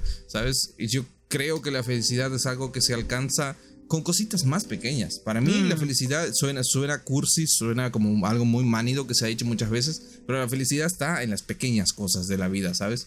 En ese pequeño momento que puedas tener del día en el que estás realmente sintiéndote pleno y satisfecho con lo que has logrado y con lo que tienes en ese momento, sea poco, sea mucho, puede ser perfectamente feliz con eso, ¿sabes? Hay gente que a lo mejor está en la calle y tiene hijos y está sufriendo, pero tal vez pueda encontrar la felicidad en un momento de paz que ellos tengan. Y él me decía, no, es imposible, necesitas tener mucho dinero. Y bueno, era como este constante teje, eh, tiras y aflojas, ¿sabes? En, su ideología versus mi ideología. Es lo que le digo, yo no, tener un auto ahora mismo no me haría feliz. Tener una casa gigantesca no me haría feliz. Tener Mm, no sé, cualquier cosa material que se te pueda ocurrir, viajes a lugares exóticos o estar con una modelo pero una o algo así. No, pero la Switch, te puede, te, puede pero, pero, hay gente, hay gente que de verdad cree eso, ¿sabes? Hay gente que de verdad cree que teniendo eh, estos objetos materiales te podrían llevar a ser feliz. No, te mm. puede dar una falsa sensación momentánea de satisfacción, pero se te pasa, se te olvida, ¿sabes? Y, eso no es felicidad. Y, no sé, entonces como que yo estoy en ese punto de mi vida ahora mismo que siento que estoy tan viejo y tan cansado que con 30 años, no, cabrón, no jodas. No tengo la no tengo como la energía, es que 30 años son muchos años, cabo. La gente la gente subestima el peso de los años en la vida de una persona pero realmente 30 años es mucho tiempo ya. Hay gente que tal vez porque no empezó a, vivir como, como un adulto hasta que tuvo, no sé, 25 o, 30 mm. años, pero hay gente como yo que empecé a trabajar desde los 12, eh, pasé hambre desde que tengo memoria, y, pasé por cosas jodidas en mi vida, jodidas, jodidas. Sé que hay gente que ha sufrido mucho más, sé que hay gente que tiene, ha pasado por cosas mucho peores, siempre lo hay, pero a mí eso no me... Odio ese concepto de, mira, esta persona ha sufrido mucho, tú no deberías... Yo, no, cabrón, mi sufrimiento vale tanto como el de esa persona y esa persona está muy mal, pero a mí no me interesa porque mi sufrimiento me duele a mí y a nadie más, ¿sabes? Entonces, bueno, es, es un concepto muy estúpido que la gente tiene a veces. No, es que deberías estar agradecido con lo que tienes. No, no, no. Entonces, bueno. Eh, pero bueno, nos estamos distanciando mucho de la. Que sí, que, está muy bien la peli, que está muy bonita, pero ahora ah, ya, ya se divirtieron los niños. Ahora vamos a hablar de. Ahora vamos a entrar los adultos a hablar de esta película, esta de la que vamos a hablar ahora, sí que me gusta. Sí que me gusta porque te muestra el lado real de la vida, que la gente muere, cabrón. Que todos se mueren al final y eso es lo que realmente así es como tienen que ser las cosas. Claro, y también el hecho de esta película de que vamos a hablar de Nace una misma estrella habla mucho de esto de... Nace una estrella, que ya lo vas diciendo mal dos veces. ¿Cuándo? Nace una estrella se llama. Sí, dijiste nace una misma estrella dos veces. A Star is Born, no, voy a decir en inglés. A Star is Born. No es siempre el mismo día, estás confundiendo conceptos, cabrón. Sí, sí, estoy, estoy, uniendo porque los dos se mueren al final. Pero... Ah, no, pero yo diría, antes, ah, para cerrar eh, Before Sunrise o antes del amanecer, yo diría que también es realista. En cierto punto tiene su punto de realismo y es el final. Cuando los dos personajes hacen clic de decir, esto es esto lo que tuvimos, ¿sabes? Eh, cuando Ethan le dice, dentro de 20, 30 años, cuando estás con tu pareja, vas a volver al pasado y vas a decir, wow, con este tipo la pasé bien, entonces vive este momento. Entonces, eso me gusta a mí. Yo, yo quiero estar viejo y decir, me arriesgué, lo hice, ¿sabes? Irme satisfecho de esa forma. Y para mí la felicidad, cerrando esto, el concepto de la felicidad se construye todos los días, ¿sabes? Yo siento que todos los días tenemos un diferente momento de felicidad. Y que es eso lo que debemos recordar eh, en, del pasado, ¿sabes? Decir, ok, he tenido días de mierda, pero también he tenido días felices, ¿sabes? Y para mí es eso la felicidad, una construcción de días, algo que tienes todos los días o quizás no todos los días, pero hay que saber aprovecharlos cuando llegan, ¿sabes? Eso, eso a mí me gusta. Yo no siento que alguien pueda ser 100% feliz o ser feliz a cada momento, ¿sabes? Como dices, la felicidad es más momentánea que el dolor. Y me gusta, me gusta eso. Me gusta em, saber hacer algo para construirlo, ¿sabes? Quizás un día esté mal, pero el siguiente me gusta levantarme y decir, voy a ser quizás un poco mejor. Voy a estar feliz aunque sea una hora. Pero esa hora va a estar bien aprovechada, ¿sabes? Entonces eso, a mí me gusta pensar así. Y voy, a, voy a ser feliz si te pones a ver el capítulo 5 de The Last of Us. Una hora de sufrimiento. claro, pero eso también me hace eh. feliz, ¿sabes? A mí me hace feliz el poder sufrir, te digo así. Sí, o sea, yo, mira, por ejemplo, hoy veía un, comentario en Twitter de un tipo que decía, jaja, es solo una serie, ¿cómo puedes llorar con eso? Jaja, son todos unos idiotas retrasados. No, que tú no tengas sentimientos, cabrón, y tú no seas, no seas empático, que no tengas corazón, no nos hace los demás unos retrasados, ¿sabes? es que yo siento que el hecho es tonto y cursi, ¿no? Pero el hecho de que algo tan, tan, tan, no sé cómo llamarlo, tan abstracto como una serie, que, es una serie, ¿no? Una serie de ficción, que puede ser una serie, un anime, lo que sea, una película, te pueda generar esa clase de sentimientos, significa que estás vivo todavía por dentro, que, que aún puedes sentir emociones y eso es precioso, ¿sabes? Porque yo hay gente que, honestamente, que tú le pones la película de Hachiko y no sienten nada, cabrón. No, sienten nada. dices, no, no, ¿qué pasa? Eres un cyborg, eres, eh, eh, vienes del futuro, eres Skynet. No, no, no, sé cómo, no sé cómo lo hacen, pero bueno, lo hacen. No, yo no puedo ver Hachiko sin deshidratarme. Yo he visto Hachiko una vez en mi vida y, y esa película está guardada en un cajón, ¿sabes? ya no la vuelvo a ver nunca más, pero, pero la recuerdo y me muero, pero no, no, no creo que no haya nadie que, que no haya sentido algo por Hachiko, ¿sabes? Es raro. Pero debe haber. Yo creo que, Yo creo que mi, viejo, mi, viejo, la vio con mi mamá. Estuvieron viendo la película y mi viejo era como el meme este del hombre que le sale una lágrima. Le dice, tú, lágrima, métete adentro otra vez. Como que no, no quería. No, no, voy a sentir, no voy a sentir, no voy a sentir. Era como la roca, no llores, no llores, no llores, no llores, ¿sabes? Estaba así en plan. Pero bueno. Pero, pero bueno. Está bien. Está bien, está bien. Bueno, no sé, no sé si ya quieres pasar a Bradley Cooper y Lady Gaga con este dramón que se hicieron. Lo primero, lo primero que hay que decir, y esto es de vital importancia para entender la película de Nación Estrella, es lo guapo, lo guapo que está Bradley Cooper, cabrón. Oh, qué bueno, bueno Ethan Hawke también se ve papucho con su barbita y su cabello recogido para atrás. Yo digo, ¿cómo tengo este cabello? Ethan Hawke no, no es mi tipo. Yo si tuviera un tipo sería más de tipo barbón, ¿sabes? Barbón. Ah, Pedro Pascal, Bradley Cooper, una cosa así. Yo a Pedro Pascal le doy una. Bueno, no importa. No, no hace falta. Eh. Y Lady Gaga está muy bonita. ¿eh? A, mí, yo, yo Lady Gaga, estoy muy. que tiene, por favor. Estoy como muy. Yo conozco poco, ¿eh? Conozco poco de la. Yo lo, que más que conozco de Lady Gaga, que es un tema que tengo por ahí en mi, en mi lista de reproducción con, con Marilyn Manson, y es un temazo, y bueno, es todo lo que sé de Lady Gaga. Pero primero que, canta muy bien, que, me gusta su, su, todo lo que aporta musicalmente a la película. Era obvio, ¿no? Que, que, lo iba a aportar, pero realmente sentarme, sentarme las dos horas y cuarto, que vaya dos horas y cuarto de película, y escuchar su voz y, también la de Bradley Cooper porque el, cabrón canta bien, ¿no? Este, escuchar su voz eh, realmente es, es, algo mágico y el tema de verla como fuera de su personaje de Lady Gaga, ¿no? Que, que, esta película siento que también es un poco autobiográfica para ella porque creo que debe mostrar un poco lo que fue su, su ingreso a la industria. Yo creo que cuando ella le dice me dijeron que no podía ser una artista famosa con esta nariz. Yo creo que era más ella hablando desde su corazón que, que el propio personaje, ¿sabes? De, de, de, ella en la película, ¿sabes? De Ali. Sí, sí, sí. a mí me sorprendió mucho. Esta fue la primera vez donde vi actuar a Lady Gaga, ¿sabes? Porque yo sabía que Lady Gaga, Lady Gaga también actuaba, pero eh, tienes este concepto de los cantantes que quieren tener una carrera actoral, como que no, no hacen, no lo hacen bien, pero Lady Gaga qué bien actúa, carajo. me convenció mucho. Me gustó mucho la dirección. Bradley Cooper, por, ejemplo, me sorprendió que dirija también la película, sea el protagonista y el mm. director. Cómo se enfoca en en las partes eh, más resaltantes de Lady Gaga como sus ojos. Ese momento cuando está en el bar cantando La Bien Rose y, se, y lo mira, ¿sabes? Y está echada en la barra del bar y, y, lo mira y, y, la cámara te enfoca los ojos de Lady Gaga, te hipnotiza, te enamora, tú te sientes... Ahí sí, ahí sí creí que el personaje de de Jack se sintiera mega atraído, mega conectado, mega todo hacia ella, ¿sabes? El querer saber más de ella, decir, ¿quién es esta chica? Por favor, preséntemela, pero ya, ¿sabes?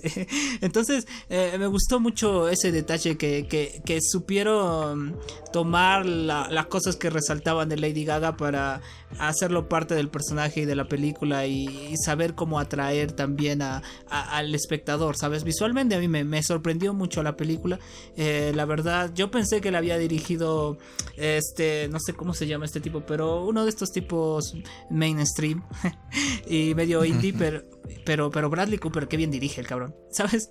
Ah, ahora me acordé y lo quiero decir porque una amiga escuchó nuestro programa de, del anterior de lo que estábamos hablando de DC y yo dije que Lady Gaga había sacado una canción. ¿Te acuerdas? No sé si te. No sé, cuando estábamos hablando de Joker 2 y dije que Lady Gaga había sacado una canción que decía yo puedo comprarme flores y eso. Mi amiga me dijo, esa canción no es de Lady Gaga, maldito hijo de puta.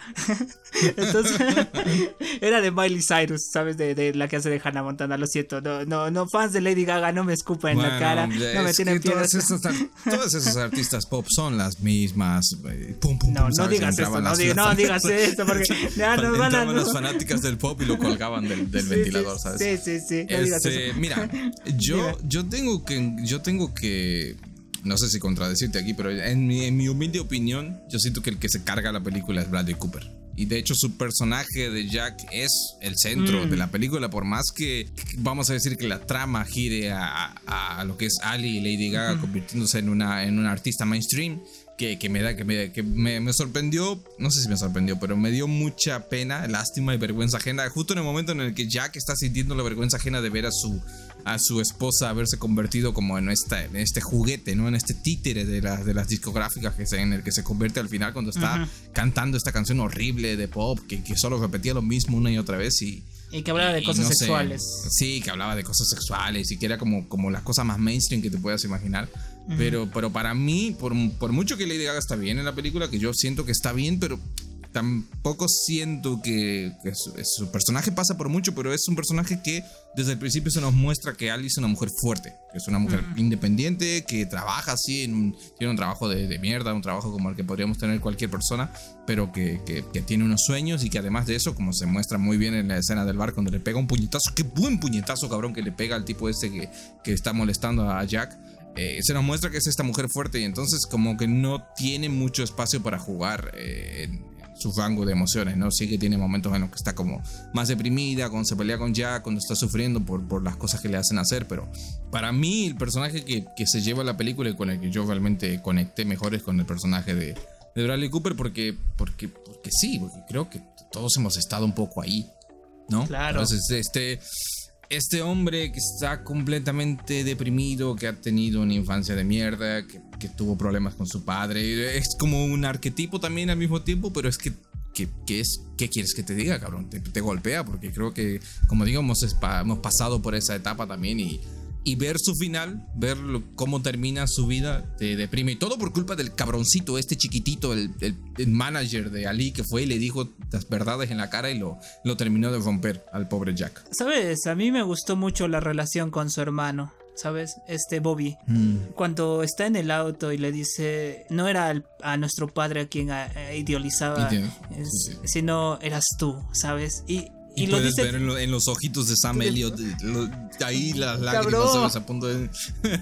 Cabrón. Y dices, ¡Ah! Eso, esa parte me rompió, me rompió un montón, ¿sabes? Porque, porque yo he crecido con mis primos y tengo primos mucho mayores que yo, por supuesto, y muchas veces han sido un padre para mí más que mi papá. Mi papá eh, es un padre ausente, o sea, ha estado en mi vida, pero es estos papás que estaban ahí para aportarte las cosas, ¿sabes? Claro, estaban ahí para pagarte las cosas y con la cara de mierda, ¿no? Como diciéndote, mira lo que estoy gastando por ti, hijo de puta, ¿sabes? Pero no he tenido un, he tenido más conexión con, unos primos que son mucho mayores que yo, unos tíos eh, con los que me llevan al arcade. Tengo, tengo un tío al que adoro un montón, que lo considero como mi padre también, pero, pero porque me enseñó a jugar Street Fighter, ¿sabes? Y, y, eso, y esas cosas me hicieron también eh, idealizarlo un montón, adorarlo un montón, ¿sabes? Y cuando Jack hablaba eh, de su hermano, dicen, ah, es un tipo viejo, resentido, ¿sabes?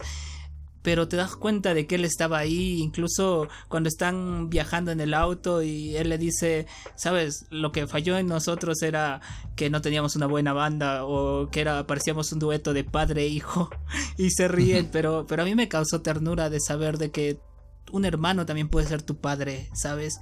Y un hermano te puede querer como su propio hijo. Yo siento que Bobby lo quería como un hijo, ¿sabes? Entonces, eso, eso, eso, eso me gustó mucho. La actuación de ellos dos, la química de ellos dos como hermanos y como este tipo de personas, hombres duros, ¿sabes? Machos, con la voz gruesa, con los bigotes grandes, con el cabello desfasado, ¿sabes? Tú, es como Bill, eh, que tú dices, estos tipos son unas murallas, ¿no?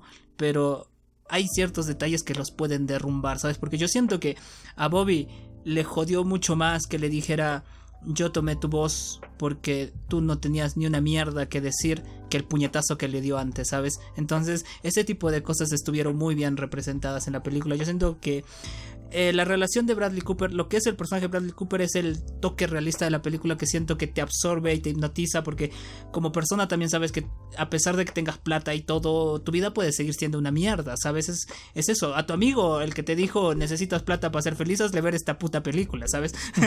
porque Jack era súper mega famoso, era, tenía plata, tenía todo, tenía fama, todo, pero era una persona miserable, ¿sabes?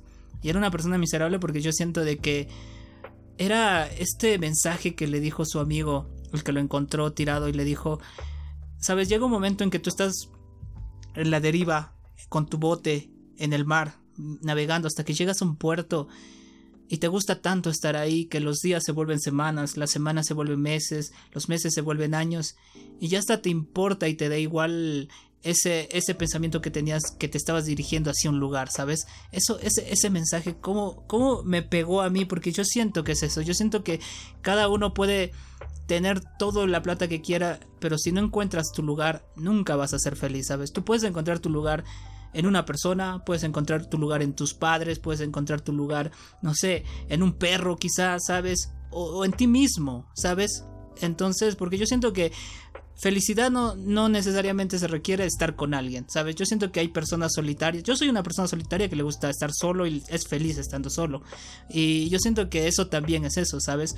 Ese, ese, ese, ese mensaje de encontrar tu lugar, ese lugar que te haga decir, aquí estoy bien, que te haga pasar el tiempo bien y que te haga olvidar quizás de que tenías en tu cabeza grandes sueños de voy a cambiar el mundo, voy a hacer esto, porque al final quizás no necesitabas todo eso pero piensas eso porque la, la, vida misma te dice, para los 25 años ya tienes que tener un trabajo, para los 30 ya tienes que tener tu casa, tu carro, tu hijo, tu este, ¿sabes? Pero no, no es eso, ¿sabes? Es encontrar tu lugar, es encontrar donde tú quieres ser. Y eso, y eso es lo que a mí me gustó, ese mensaje de la película, ¿sabes? No sé, no sé cómo sentiste eso. No, sí, pero bueno, al mismo tiempo es triste, ¿no? Porque Jack, tú dices, no necesitamos de una persona para ser feliz, pero precisamente Jack claro, encontró su lugar junto a Ali, ¿sabes? Él como, le, como todos en varias ocasiones en la película, el, propio personaje de, de George, del, morocho, y, le, y, su propio hermano, como le dice a Ali, le dice, nunca lo vi tocar así, ¿sabes? La primera vez que, que, que, después de que él se encuentre, que Jack se encuentra con Ali y tiene ese concierto, que por cierto que están tan bien filmados los conciertos, la, estética de la película es muy, muy, muy preciosa, se me gusta mucho la mano, no sé quién, quién dirigió la fotografía, pero me gusta mucho. Eh, y es eso, ¿no? o sea, Jack en, Ojalá. No, este. Y eso, que lo que te digo, que, que Jack encontró su lugar. Supo ser feliz junto a Ali, pero, pero lamentablemente eh, es, Jack fue egoísta, ¿no? Porque mm. es un poco lo que hablábamos al principio cuando te decía que a veces depositamos demasiado en una persona y esperamos demasiado de, de, la persona, esperamos que esté junto a nosotros siempre y eso no va a ser así. Porque en el caso de Ali, ella, cualquiera desde afuera, esa es la típica cosa que se podría decir desde afuera, no es que Ali se aprovechó de él porque él la llevó al estrellato y ella cuando él lo necesitaba lo abandonó y lo dejé tirado. Pero es mucho más complejo que eso, ¿sabes? Yo no sé cómo lo dejara tirado. No, no, no, pero yo entiendo que hay gente que pueda pensar en eso, ¿no? Porque hay varios momentos en la película, porque es lo que te digo, Ali es una mujer independiente y ella en ningún momento ella le pidió ayuda a Jack, no es que ella le dijo directamente ayúdame a ser famosa, no, él le ofreció su ayuda casi desinteresadamente, le dio la oportunidad de brillar, de convertirse en una estrella, pero con, como el propio Sam, el personaje de, de, de, Bobby, de Sam Elliot, le dice, el hermano de Jack, le dice a Ali, no, no fue tu culpa y, tú lo hiciste feliz y, y, todo esto, entonces, no sé, no al final, como, como dice Bobby, es culpa del propio Jack por ser egoísta, por, por no arreglar sus mierdas, como le dijeron millones de veces en la película, por no poder aceptar la vida que tenía, ¿sabes? Entonces, no sé, a mí me, me dolió mucho personalmente por, por, ser una persona que también ha pasado por esos pensamientos suicidas y, todo eso.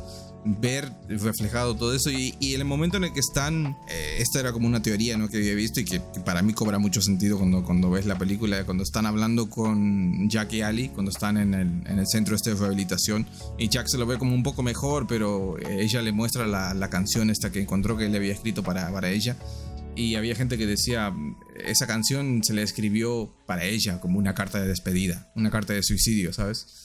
Y, y, no lo pensé durante que vi la película, pero luego digo, tiene sentido. El, suicidio no es algo que uno considere como una última opción que se te ocurre un día de repente. El suicidio es algo que está constantemente en tu cabeza, es una idea que siempre sobrevuela sobre ti y tal vez estás, estás sonriendo feliz en una fiesta, y, pero hay esa nube constante alrededor de ti que te dice, ¿y si terminas con esto? ¿Y si dejas de de sufrir y si dejas de fingir y si, y sí, y sí. Y, y, no sé, me, me, causó mucha tristeza. No es, el, no es para nada lo que esperaba yo. En un, creo que en un momento te lo dije cuando estaba mirando la película. Se ve algo previsible. No es lo que yo esperaba, honestamente, digamos. ¿Qué esperabas de la película? No, yo realmente pensaba que esperaba lo típico, ¿no? Que esto suele ser, se conocen, chica chicas se conocen, están bien un tiempo, hay como un momento de felicidad momentánea, luego hay un bajón, que, que, eso se ve en la película cuando Jack empieza a caer cada vez más en sus adicciones y demás. Y luego digo, uh, va a haber el típico, la subida hacia arriba, van a solucionar sus problemas y ja, todos felices, todos contentos. Pero mm, finalmente no sucede así. Y eso, eh, aunque sea duro, es más realista también. Mm, sí, sí, sí. Yo la verdad no pensaba que iba a ser. Yo pensé que iba a ser como La La Land. ¿Sabes? Eh, Alice iba a volver famosa y, se iba a alejar de él. Pero me sorprendió que ella se quedara con él. A mí yo no siento que en ningún momento Ali lo haya dejado a Jack. ¿Sabes? Yo siento que lo amaba de verdad. Me, dejó esa impresión, ¿sabes? No era la típica persona. Lo amaba, pero sí que ella se enfocó mucho en su carrera.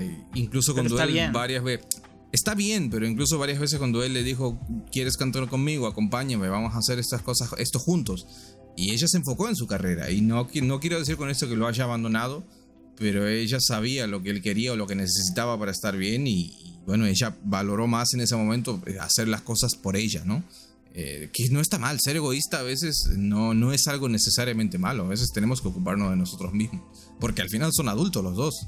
Y, es lo que digo, Jack, Jack tenía el problema de haberse de haber depositado todo en ella y esperar que ella lo salvara cuando no es lo que tenía que haber hecho. Claro, pero tiene razón cuando, cuando Ali se dedica más a su carrera, pero te das cuenta que más adelante cuando Ali está hablando con este productor, este su manager, este tipo que la lleva al estrellato entre comillas, le dice, sabes, en esta nueva gira quiero que Jack nos acompañe, vamos a hacer Shallow en dueto y cosas así, y él le dice, no, olvídate, el tipo es un borracho, el tipo es, es un... Eh, socialmente está mal visto, pero ella le dice que no, si no se va a la mierda todo el, todo el tour, ¿sabes? Si no pasa eso.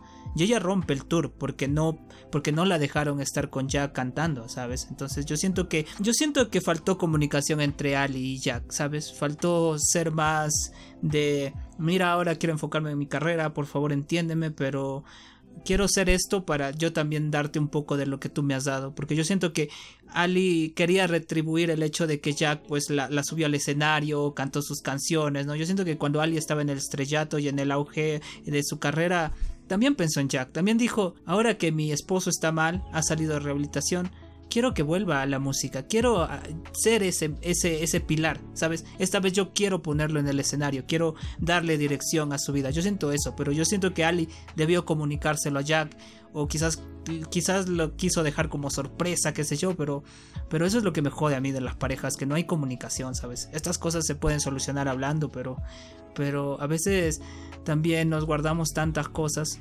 Y, eso es triste, ¿sabes? Eso, eso es lo que a mí me dejó triste, porque yo en ningún momento he sentido que Ali lo haya abandonado, cosas así. A mí, a mí me gustó que hasta estuviera con él eh, durante ese rehabilita, porque Ali tendría muchos motivos para decirle, sabes, me separo de ti hasta que te rehabilites, ¿sabes? Me alejo de tu vida hasta que te rehabilites.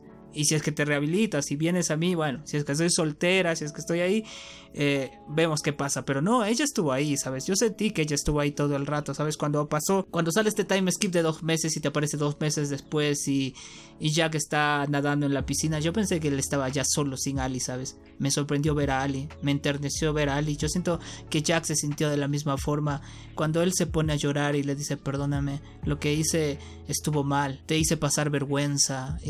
La forma en que llora Bradley Cooper, cabrón, ¿cómo, cómo me rompió el corazón cuando se está tomando de las manos y, llorando y pidiendo perdón. Y él le dice, tú no me avergüenzas. Esa forma de, tomarle de la mano, sin, sin, tomarle la mano literalmente, ¿sabes?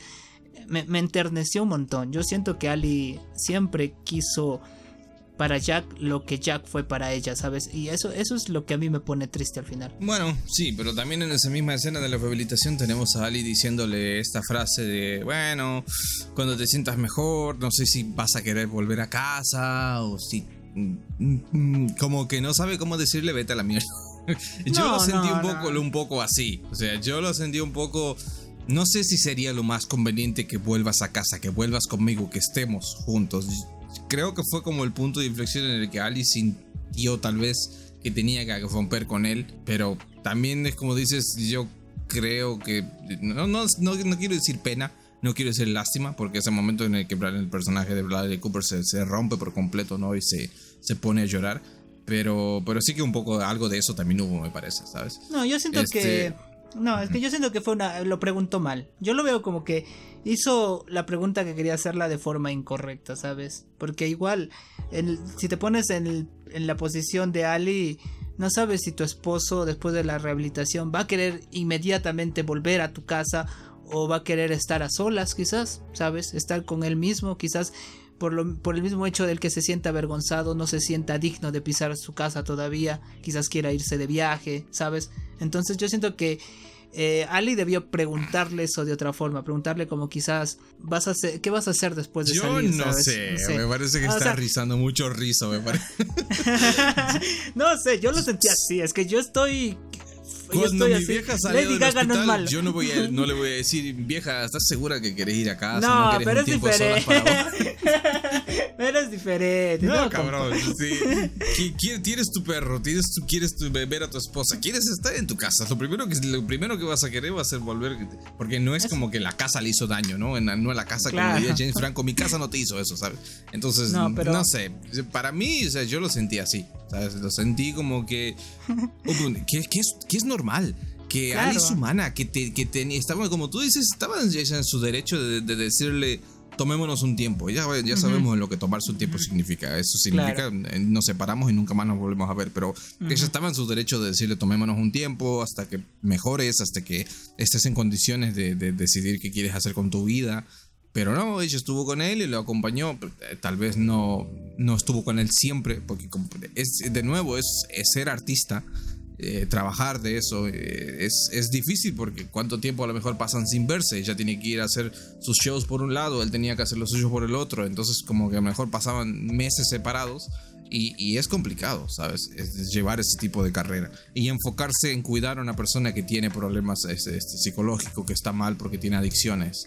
Entonces yo creo que el no creo que haya sido injusta el personaje de Ali en ningún momento. Siento que hizo todo lo que podía y lo que estaba en sus manos para, para ayudar a su, a su esposo, ¿sabes? Claro. ¿Sabes? Ahora, ahora me recordaste de una entrevista que, que, le hicieron a Downey Jr., Robert Downey Jr., el que hace de Iron Man.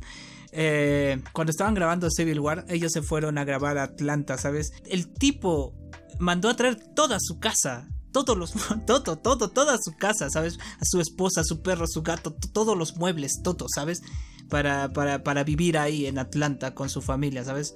Y, y Marvel se lo, se lo puso todo, ¿sabes? Y, y, me sorprende porque Ali quería hacer un poco de eso, quería traerlo al tour, a su tour, con, a su primer tour, de hecho, de, de su primer disco. Entonces, yo siento de que sí hubiera habido forma de que estuvieran juntos, pero siento que faltó comunicación. Mierda, ¿por qué? Porque no se comunican las personas. Faltó mucha comunicación en ambos, ¿sabes? Pero es que, a ver, eh, que el, propio hermano se lo dice a, Jack cuando este le dice qué pasó con la tumba de nuestro padre, que no sé qué, fulano, y le reclama y le dice, te lo dije, pero estabas borracho. Exacto. No, no le recuerdas. Entonces, de nuevo, volvemos a lo mismo. El egoísmo de Jack fue lo que, el detonante para que todas estas cosas salieron mal.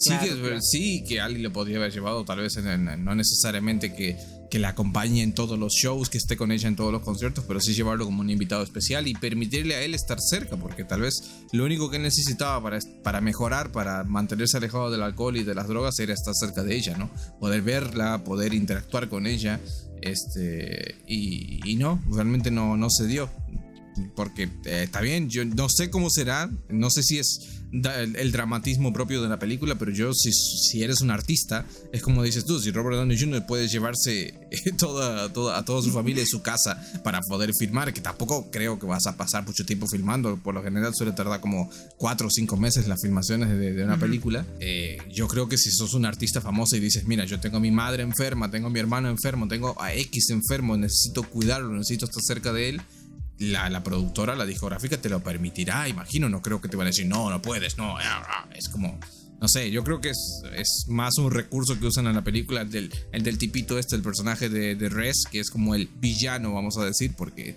es un poco el cabrón que se, que se ocupa de que las cosas salgan mal, ¿sabes? Es, es, es la manzana de la discordia, como diríamos aquí.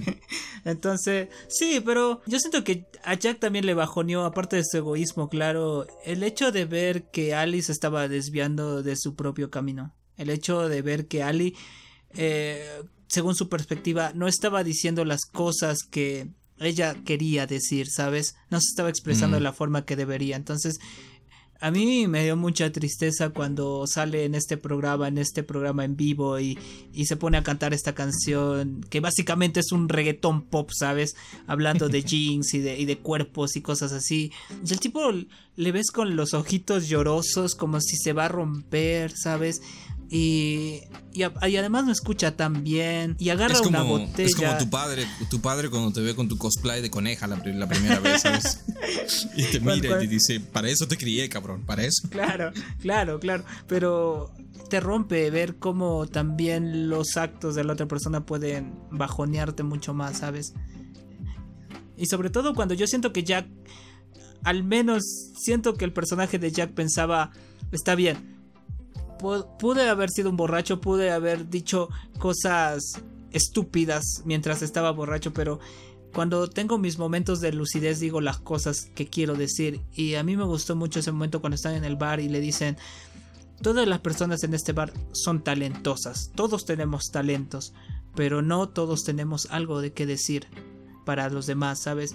Y yo siento que ese momento, ese mensaje es lo que quería darle a Ali para que sea alguien triunfador en la vida o qué sé yo, que encuentre su propia voz, lo que tenga que decir y eso. Para él era muy importante, ¿sabes? Y yo siento que al menos eso lo dijo de sobrio y al menos eso sí siempre se acordó porque era algo que siempre decía, ¿no? Hasta su hermano decía que él decía eso.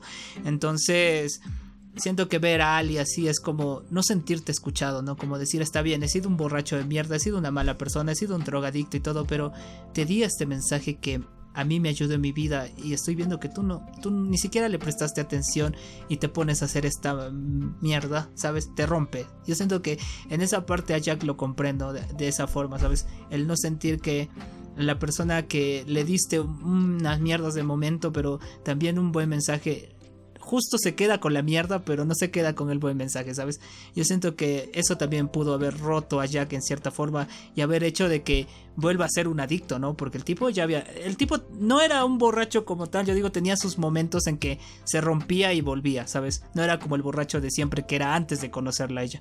Se, se ve un cambio, se ve un cambio de que el tipo no siempre anda borracho ya, pero siento que hubo momentos que dentro de su estado de ánimo, de depresión y cosas así, pues lo, agrandaron más, ¿sabes? Cuando estás deprimido y te ponen una noticia triste, te, te mueres, ¿sabes? Que y quizás sea una noticia que estando bien no te rompería tanto, ¿no? Entonces eso, yo también siento que es eso, ¿sabes? Sí, la verdad que, es que, es, que es, duro eh, hablar del personaje de Jack porque golpea a, muchos niveles, ¿sabes? Claro. Pero sí, eh, yo creo que principalmente...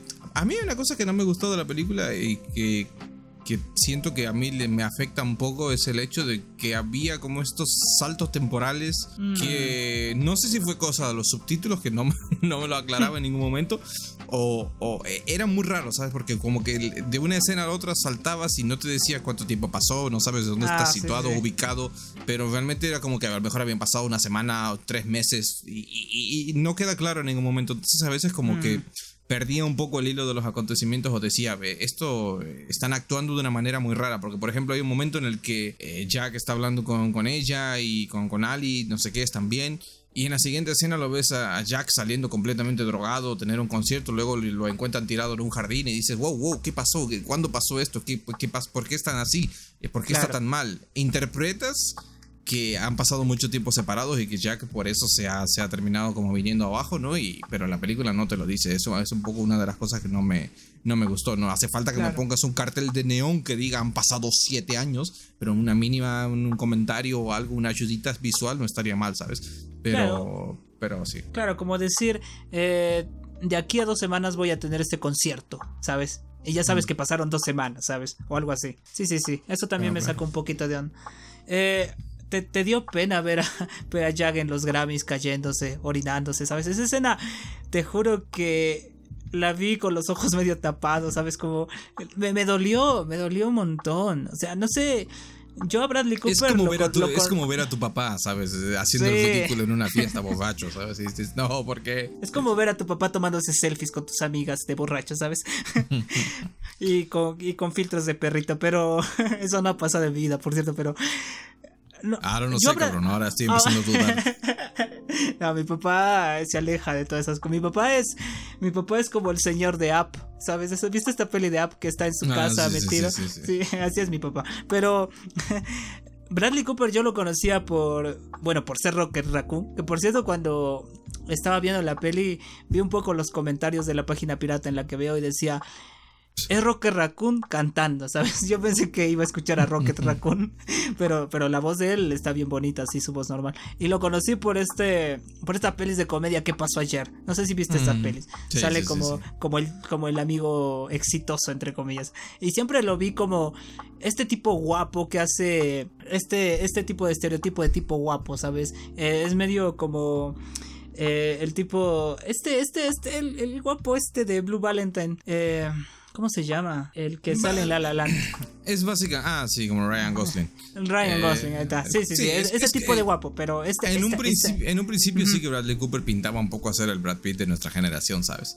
Tenían el mismo porte, el mismo. La, la pin, pintones, carilindos.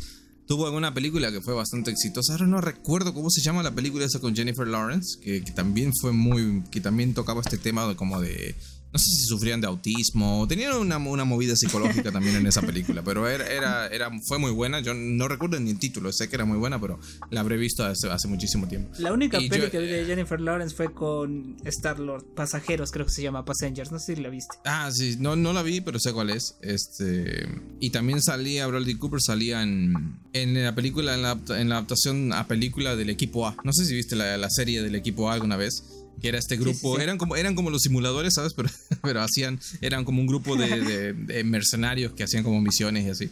Y Bradley Cooper interpreta de nuevo al, al, guapo, ¿no? Al guapo del equipo, al que se encarga de seducir a las chicas y el que hacía todo el trabajo de, de ser el, el carilindo. Y, y no sé, a mí me sorprendió hablar de esta película porque es un registro bastante diferente, ¿no? Y por eso digo que a mí me gustó más su interpretación que la de la propia Gaga, porque Gaga está muy bien, Gaga en el, en, en el final esto es un, fun fact, un dato curioso que eh, en el momento en el que está cantando, el final final, cuando está cantando la canción que él compuso para ella, está todo lo, que llora y lo que, lo que siente en esa canción. Dice que Lady Gaga, ella, en, una hora antes había, había regresado al estudio a seguir filmando, luego de ir a, a despedir al funeral de su mejor amiga que había fallecido de cáncer ¿sabes? Tuvo que ir, le dijeron que estaba ya como, que tenía que ir.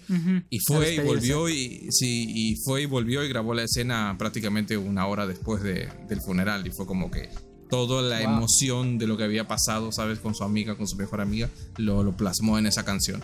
Y, no sé, se le nota bastante, ¿sabes? Ese último plano que hay en los ojos de Lady Gaga es, hermoso. Pero, pero bueno, eso sí. A, mí lo que me rompió es que en medio de la canción te ponen a Bradley Cooper cantando, ah, ¿sabes? Sí, sí, sí. En el piano. Eh, no eh, puedes hacer esto, cabrón.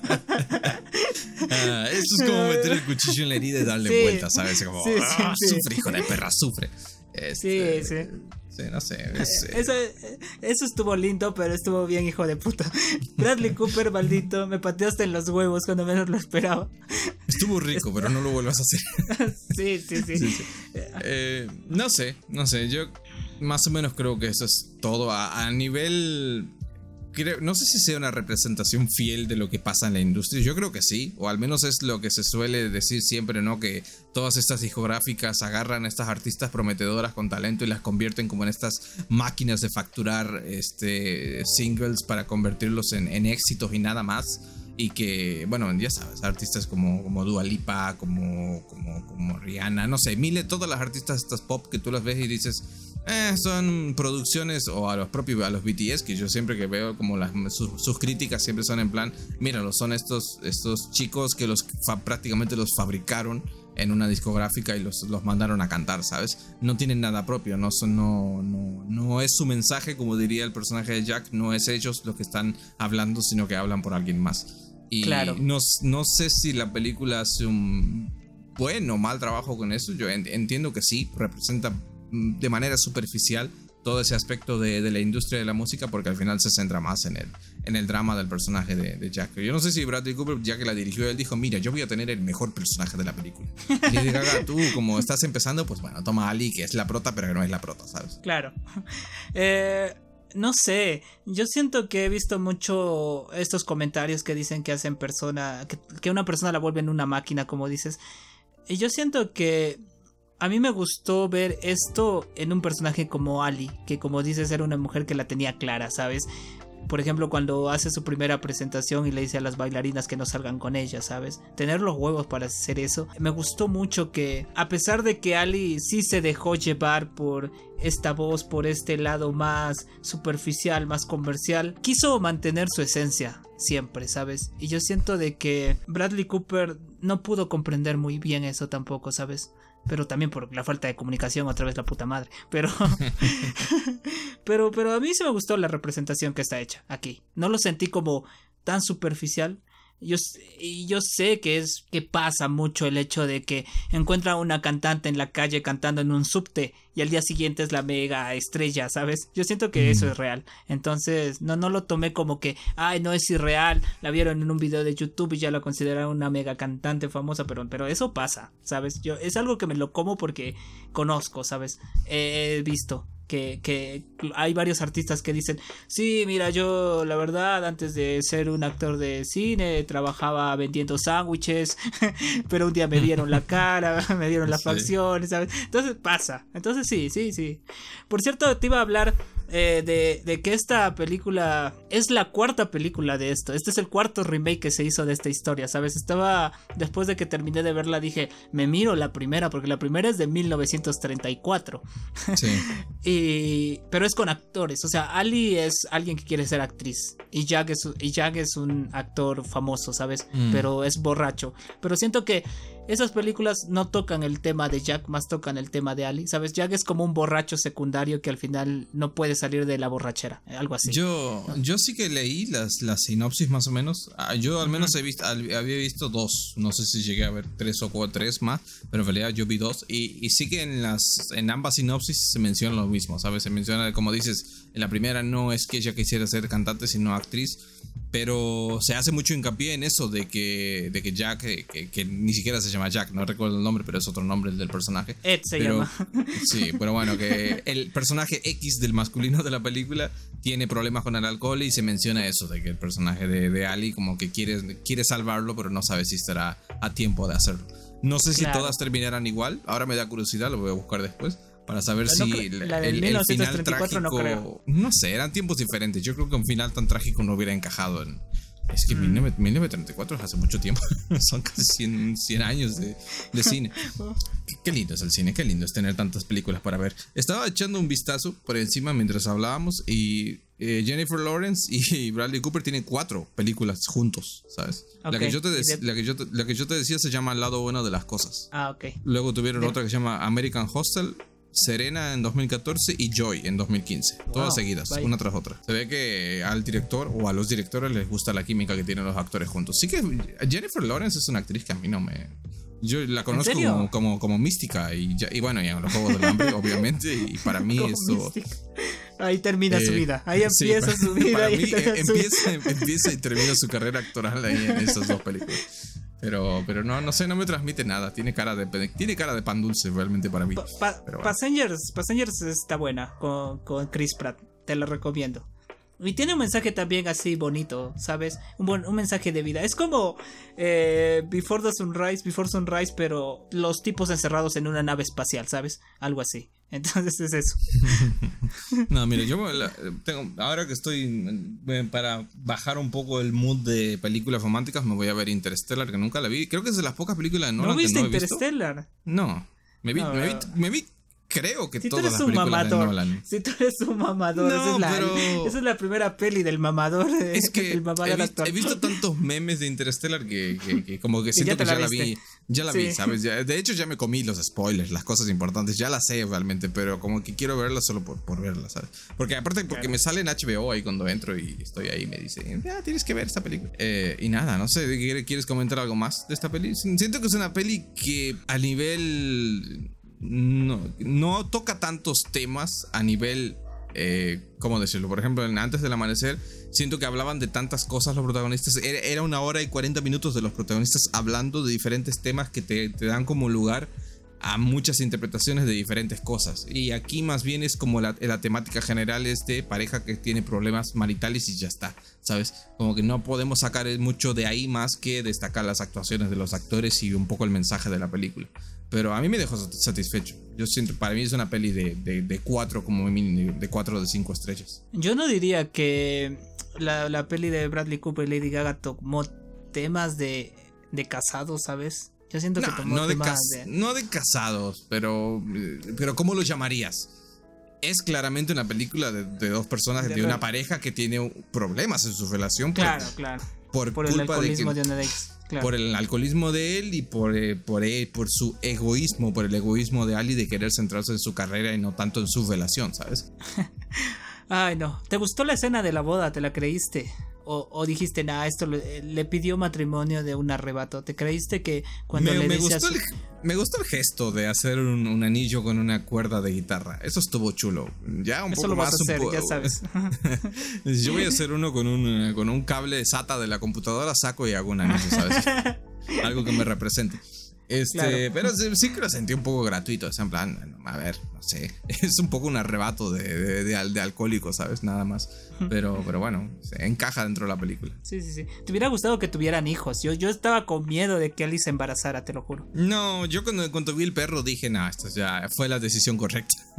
tener un perro en vez de tener un perro en vez de un niño fue realmente la decisión correcta. Entonces yo me alegré de que, de que solo, solo que solo quedara ahí, ¿sabes? Sí, sí, sí. Y también me pregunto si en las otras adaptaciones hay hijos. ¿Sabes? Quizás se vayan por un tema más marital, ¿sabes? ¿Quién sabe? Mmm no, no creo, porque yo siento que eso sería porque parejas casadas ya con hijos y eso es como que sientes que están como en esa etapa de su vida en la que han completado sus aspiraciones profesionales y ya están dejando atrás todo eso. Y, siento que no, no encajaría una cosa con la otra, ¿sabes? Si quieres, si quieres mostrar a estos personajes sufriendo por, por equilibrar su vida personal y su trabajo, no los puedes ya mostrar casados con hijos y porque son vidas muy diferentes, ¿sabes? Mm. entiendo no es como en Latinoamérica que los tipos se enamoran antes de terminar la universidad. Pero es que, aquí, aquí mismo, yo conozco a la, mayoría de las parejas que conozco que tienen hijos, eh, las crían los, las niñeras prácticamente, tienen una niñera que está con ellos todo el día porque se tienen que centrar en el trabajo, los, los padres, y a menos que sea como la típica familia en la que uno de los dos no trabaja y pues se queda en la casa y el otro sí pero, pero no sé, por lo general suele ser así. ¿Te hubiera gustado tener un flashback de Jack con su papá y su hermano? porque siento que el tema de su pasado pasó muy rápido en, en diálogos, ¿sabes? Sentí que debían profundizar un poquito más. Me, me hubiera gustado que hubiera un poco más de la perspectiva de Bobby, ¿sabes? Porque sentí que estuvo un poquito como... No me sentí parte de eso me sentí más parte de las emociones, claro, al saber el contexto, pero no tan parte de saber lo que realmente pasó. Porque a mí se me hizo raro cuando van al, a la tierra de su padre, ¿no? Al rancho que le compró y cosas así. Y que estuviera tan disgustado por eso, ¿sabes? Se me hizo un poquito raro, poquitito raro, porque también antes teníamos esta conversación de Ali con Jack que le decía, nunca vine a Arizona, no me gusta estar aquí, es mi pasado, no me gusta recordar las cosas, ¿sabes? Pero que le joda tanto así de un momento a otro, creo que me hubiera pegado un poquito más y hubiera en ese momento hubiera tenido un flashback de, de, Jack chiquito con su papá, ¿sabes? No sé, no sé cómo lo sentiste tú. Em, no sé, yo pienso simplemente que si no lo metieron es porque es un recurso que tal vez a Bradley Cooper no le gustó, no, no lo quería utilizar en su película. Hay, hay poco de eso, no, no, se abusa en ningún momento, ni se usan flashback para nada prácticamente, excepto para la escena final con, con Jack eh, tocando la, el piano, ¿sabes? Y demás. Eh, tampoco siento que hiciera demasiada falta. Yo creo que a la película ya le sobran minutos. Eh, tal vez el tema este de que tú dices de que se sienta como algo un poco artificial, un poco apresurado, lo del, lo del enojo que siente contra el hermano por culpa de que vendió las tierras y todo lo demás con el padre. Sé que a lo mejor se siente un poco así por el problema que te digo del ritmo, de que a veces es una cosa que va y que viene la película en la montaña rusa, pero como que no se aclara muy bien con ni con los tiempos ni con el orden de las escenas. Por ahí la edición de la película no es la adecuada. Tal vez ordenando un poco las escenas para que te quede todo como más juntito, ¿sabes? Esta conversación sobre mi padre y cuánto lo odio, esta conversación con mi hermano y esta escena en la que estoy muy furioso, ponerlas todas como más juntas una con la otra, ¿sabes? Para que te dé más una sensación de unidad, de un mini arco dentro de la película.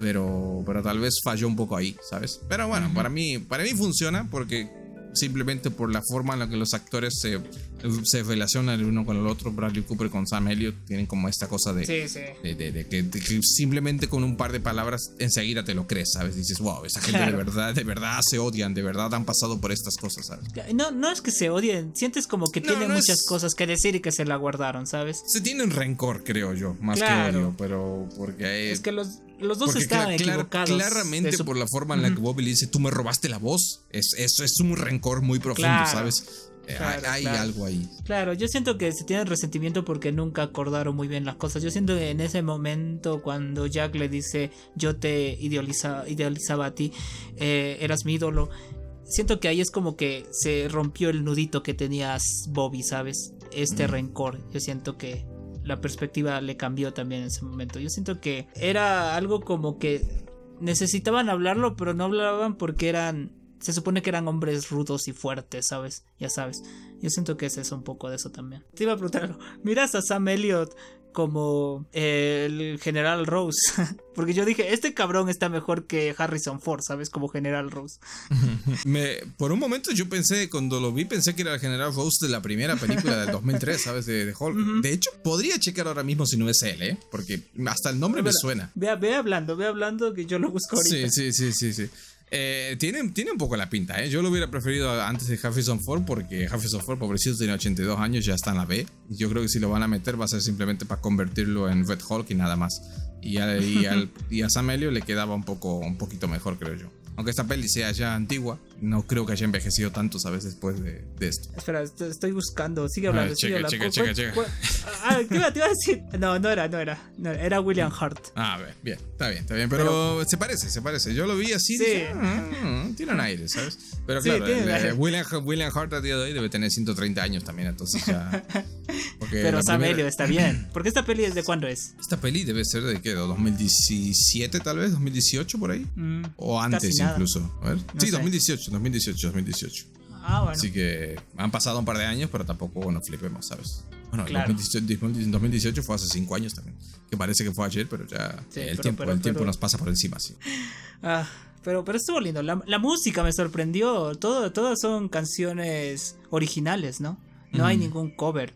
Y no sé si la música la compuso Bradley Cooper con Lady Gaga o solo Lady Gaga. Porque sé que lo que sí sé es que Lady Gaga sí compuso sus canciones, ¿sabes? Las que cantaba. y ahora me acordé, ahora lo voy a decir, pero mi ex, mi ex, la que ya sabes, la tóxica, me dedicó una canción de esta puta película, ¿sabes? Cuando sonó la canción dije, esta mierda me la dedicó esta flaca. me sacó un poquito de onda, pero... Y digo... Pero ¿por qué me la dedicó si ella y yo nunca tuvimos algo tan fuerte como ellos dos? Pero bueno, estaba, era, era Tomie. Quería arrancarme la cabeza, nada más. Quería ilusionarme para arrancarme la cabeza. Pero bueno, me sorprendió un poquito eso. Me hizo recordar el hecho de que hablé tanto de ella en nuestro programa cuando hablábamos de Eterno Resplandor sin recuerdos y de Her y digo, ahora ya no no figura en mi vida, ¿sabes? Ahora estoy pensando más en esta persona que llegó a mi vida que en ella. Entonces, me, me hizo sentir mejor conmigo mismo. Hizo que hizo que tuve un desarrollo de personaje y me gustó volverlo a recapitular con estas películas, ¿sabes? Me encanta, me encanta eso. No sé mm. cómo. ¿Sientes que tu percepción del amor ha cambiado? ¿Sientes que si hubieras visto esta película hace años la hubieras visto de manera distinta o cosas así? ¿O sientes que te hubiera pegado de igual forma, hubieras tenido los mismos pensamientos o eso? Mm, no, no. O sea, a ver, yo no creo que ni en ver ninguna película, ninguna serie, ningún producto audiovisual pueda cambiar mi forma de ser. Yo ya soy una persona amargada y, tremendamente pesimista. No, de, ser no, pero tu pensamiento. Por naturaleza. por naturaleza pero no creo. Si lo hubiera visto hace un par de años, para empezar, no lo hubiera valorado ni lo hubiera entendido como lo hice el día de, día de hoy. Sencillamente por el mm. hecho de que, como, muchas otras cosas, eh, antes no miraba las cosas con un ojo tan crítico. Antes era, bueno, voy a ver esta mierda y ya paso el vato y ya está, ¿sabes? Y ahora cuando me siento a ver algo, estoy más con mi libreta de mamador ahí, anotando nombres, anotando detalles que me gustan, detalles que no me gustan, a veces más, a veces menos, según la película que esté viendo. Pero entonces creo que estoy en el momento apropiado para valorar estas películas de una mejor forma. Pero por el otro estoy en el momento incorrecto de mi vida para que esta película me afecte porque como te digo yo ya estoy en ese momento en el que estoy eh, I'm done with the life. I, don't want anything anymore. Entonces ya, ya está sabes no sé, no sé si, si algo de lo que viste en esta película o en la anterior mm, me puedas decir, ay, tío, esto, esto me ha abierto los ojos, esto me ha hecho entender, esto, esto podría cambiar en mi vida, ¿sabes? No sé. Claro, ya no voy a tomar, tío, ya no me voy a drogar. Las drogas son malas, ¿no? Ah, pero a mí me hace pensar mucho también en cómo puedo no sé si te pasa cuando miras una peli de ponerte en el lugar de los personajes y decir, esto yo hubiera hecho, esto yo hubiera dicho. No, no sé si haces eso. Bueno, sí, yo cuando vi a Bradley Cooper con el cinto dije, sí, sí, bro, yo también hubiera hecho eso. no, ya me, me Ah, otra cosa, pero no. Ah, no, no sé. No, soy de no soy de impersonar personajes. O sea, yo lo veo y trato de. Tú no eres como, el que, esos memes que, le robas la personalidad a los personajes. No, sí. no, como crítico mamador, nunca tienes que dejar que estas cosas te afecten, ¿sabes? Si tienes que mm. sentarte y verlo desde la perspectiva de un espectador, porque si dejas que te influya demasiado en ti mismo, mira, por ejemplo. Esto eh, eh, es, de la polémica que hubo, por ejemplo, Hogwarts Legacy. La gente, para que no esté muy enterado, Hogwarts Legacy es un videojuego que ha salido hace nada, hace una semana creo más o menos, que está muy rodeado por la polémica porque, bueno, porque la autora J.K. Rowling ha tenido ciertos comentarios desafortunados que han ofendido a la comunidad trans y, y tiene como, tiene toda esta cosa de que está muy metida en dando like y apoyando económicamente ciertas eh, asociaciones que están en contra de, los derechos de los trans y demás.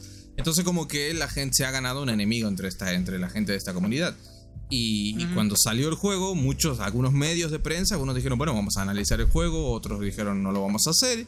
Y otros como Eurogamer, que son, es un canal que yo sigo, este, la, la una de las chicas, la única chica, la única mujer de hecho que está en el canal, que es Paula García, hizo un análisis del, del juego, ¿no? Y como que la gente la criticó mucho porque en vez de analizar el juego de la manera más eh, objetiva posible, es, imposible. Hacer un análisis objetivo, es imposible. ¿Por qué? Porque cuando nosotros nos sentamos acá y hablamos también de una película, evidentemente siempre vamos a recordar, nos va a recordar a momentos de nuestra vida, vamos a mencionar cosas sobre nuestra vida, nuestra percepción personal acerca de ciertos temas, pero siempre hay que tratar también de especialmente con un juego que es algo como más, más pequeño, a veces no da para tanta, para tanta charla, centrar tu análisis de la manera más objetiva posible, para analizar el aspecto técnico, analizar el aspecto gráfico, las mecánicas, la jugabilidad y todo eso. Y entonces como que esta chica no, esta chica centró demasiado su análisis en en, en, enfocarse en decir lo mala que es JK Rowling, de cómo el juego está, es del mundo de una transfoba y esto y aquello, y como que la gente le cayó con un caño, ¿sabes? Porque dices,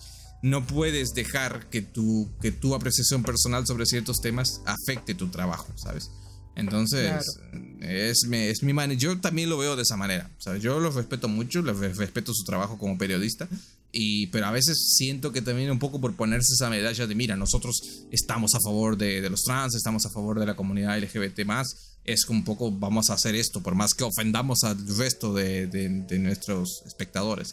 Y, y, eso lo puedes solucionar diciendo, estoy en contra de, la, de las palabras de JK Rowling, estoy en contra de sus acciones, pero no puedo estar en contra de un juego que también no dependió de ella, no lo hizo ella, ¿sabes? No lo hizo ella. Entonces, yo voy a jugarlo como si fuera el juego de alguien más, no de ella, y que se trata de magos y ya está, ¿sabes? Entonces me baso en eso. Entonces, siento que también debió enfocarse de esa forma, ¿sabes? Para decir respeto que a las personas la, la odien, también yo la detesto por ser así, pero este juego no tiene nada que ver con ella. ¿sabes? Ah. Entonces es eso. Y el juego tampoco, tampoco siento que no está, no tiene, por ejemplo, comentarios transfobos o cosas así, ¿sabes? Siento que pasa lo Harry Potter y ya. De nuevo, es, es, por ejemplo, hay dentro del juego hay un personaje que es trans, es, pero ah, que a los trans les ofende porque el nombre del personaje, que no lo recuerdo en este momento, tiene como un juego de palabras que en inglés si lo interpretas de cierta forma como que es ofensivo también porque es como un chiste hacia los trans.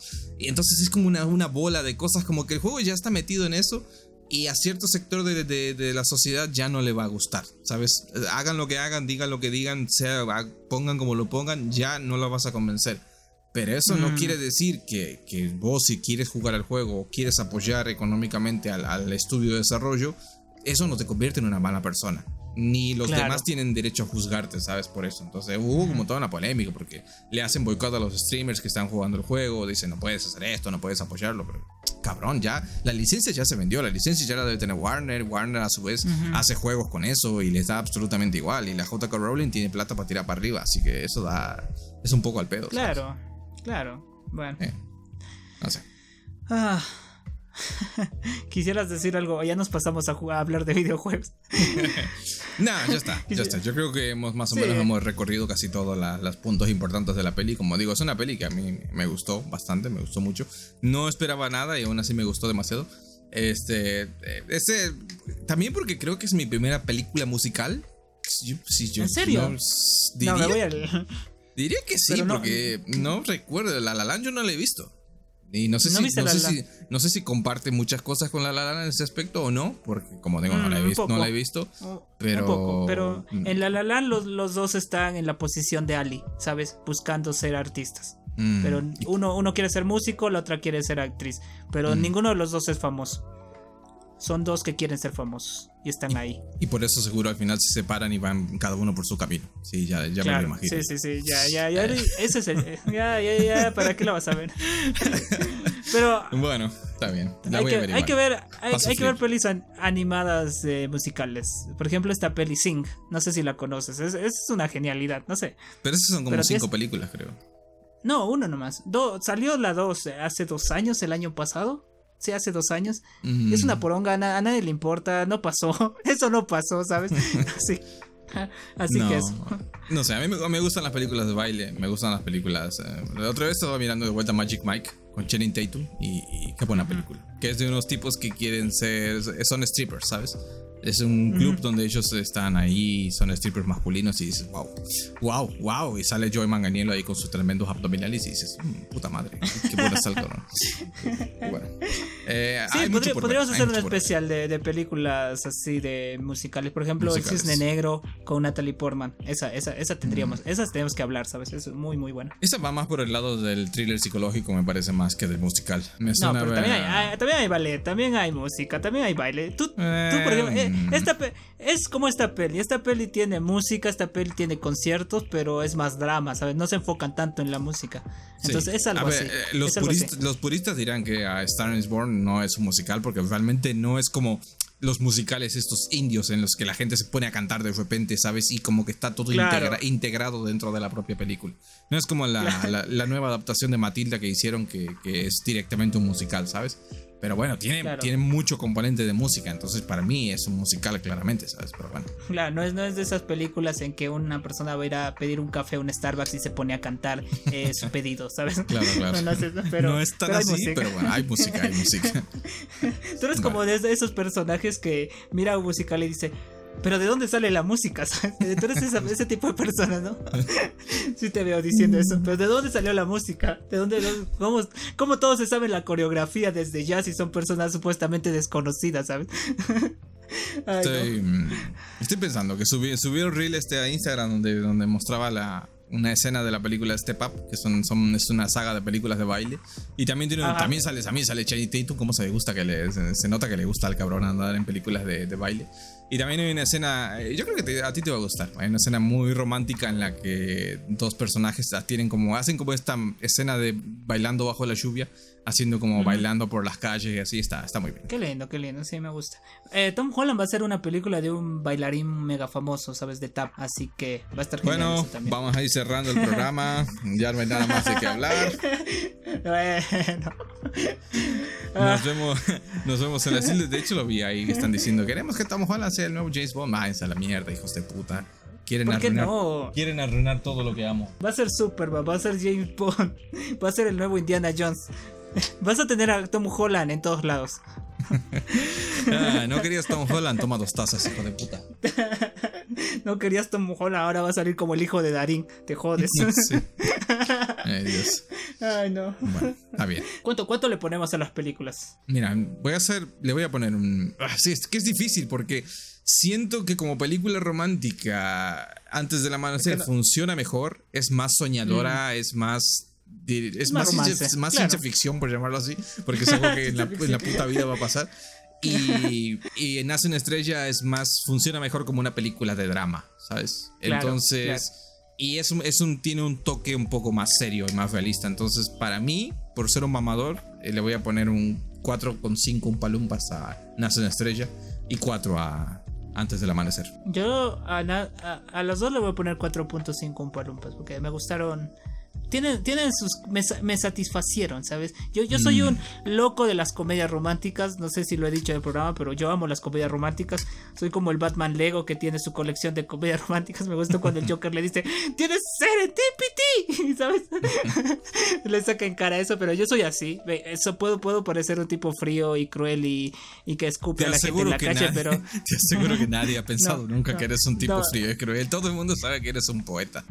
No, no, sí, sí, sí no me conoces de persona, tío, pero tengo cara de mierda todo el día. Pero estas películas elevan un poquito más el concepto de romance, ¿sabes? Para mí, este tipo de películas. Así que por eso les doy un poquito más, 4.5. Para mí Serendipity a mí me fascina. Yo miro Serendipity cualquier día del año y me emociono y lloro cuando los dos se reencuentran, qué sé yo, pero eh, es como comerte una pizza, ¿sabes?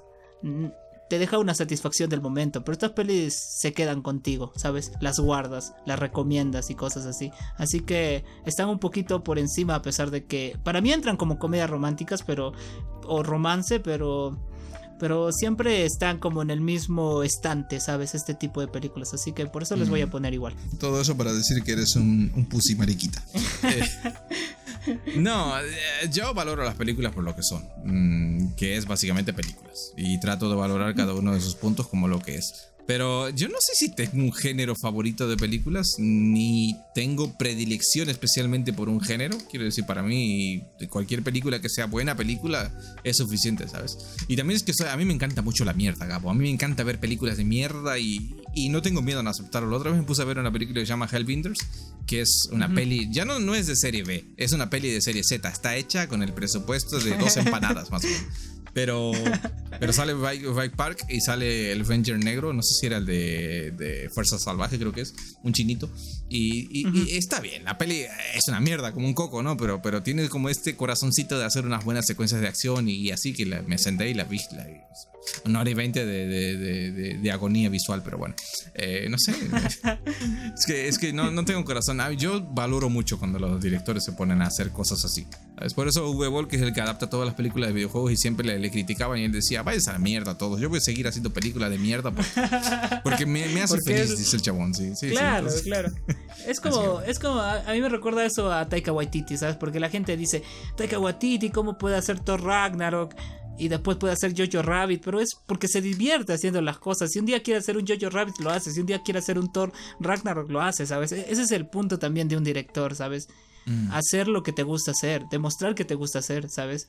Y eso es lo que, lo que, lo que ahora me gusta lo que has dicho eso, ¿sabes? De que te gusta ver lo que te gusta, de que te gusta apreciar lo que te gusta apreciar, no, no te pones como, ah, no, esta es una película de mierda que le hicieron con dos pesos, ni, ni jodiendo la veo en mi vida, ¿sabes?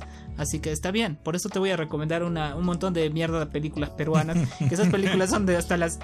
esas películas ya ni te imaginas cómo será, pero ahora las vas a ver, te jodiste. A ver, hasta yo tengo ciertos estándares, cabrón, tampoco te, abuses de mi, de mi generosidad y mi buen corazón, ¿sabes? Bueno, listo, vamos a ir cerrando porque si no nos vamos a pasar del tiempo estipulado y después nos cobran, ¿eh?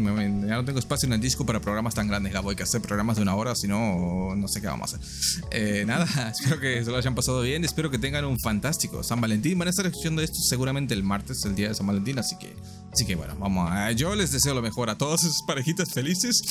Les deseo lo mejor y que definitivamente que ningún tren choque a uno de los dos y que el otro quede solo sufriendo el resto de su vida. Para nada les deseo eso, cabrón. Yo no les deseo eso porque venden esa historia y se vuelven millonarios y los voy a odiar más.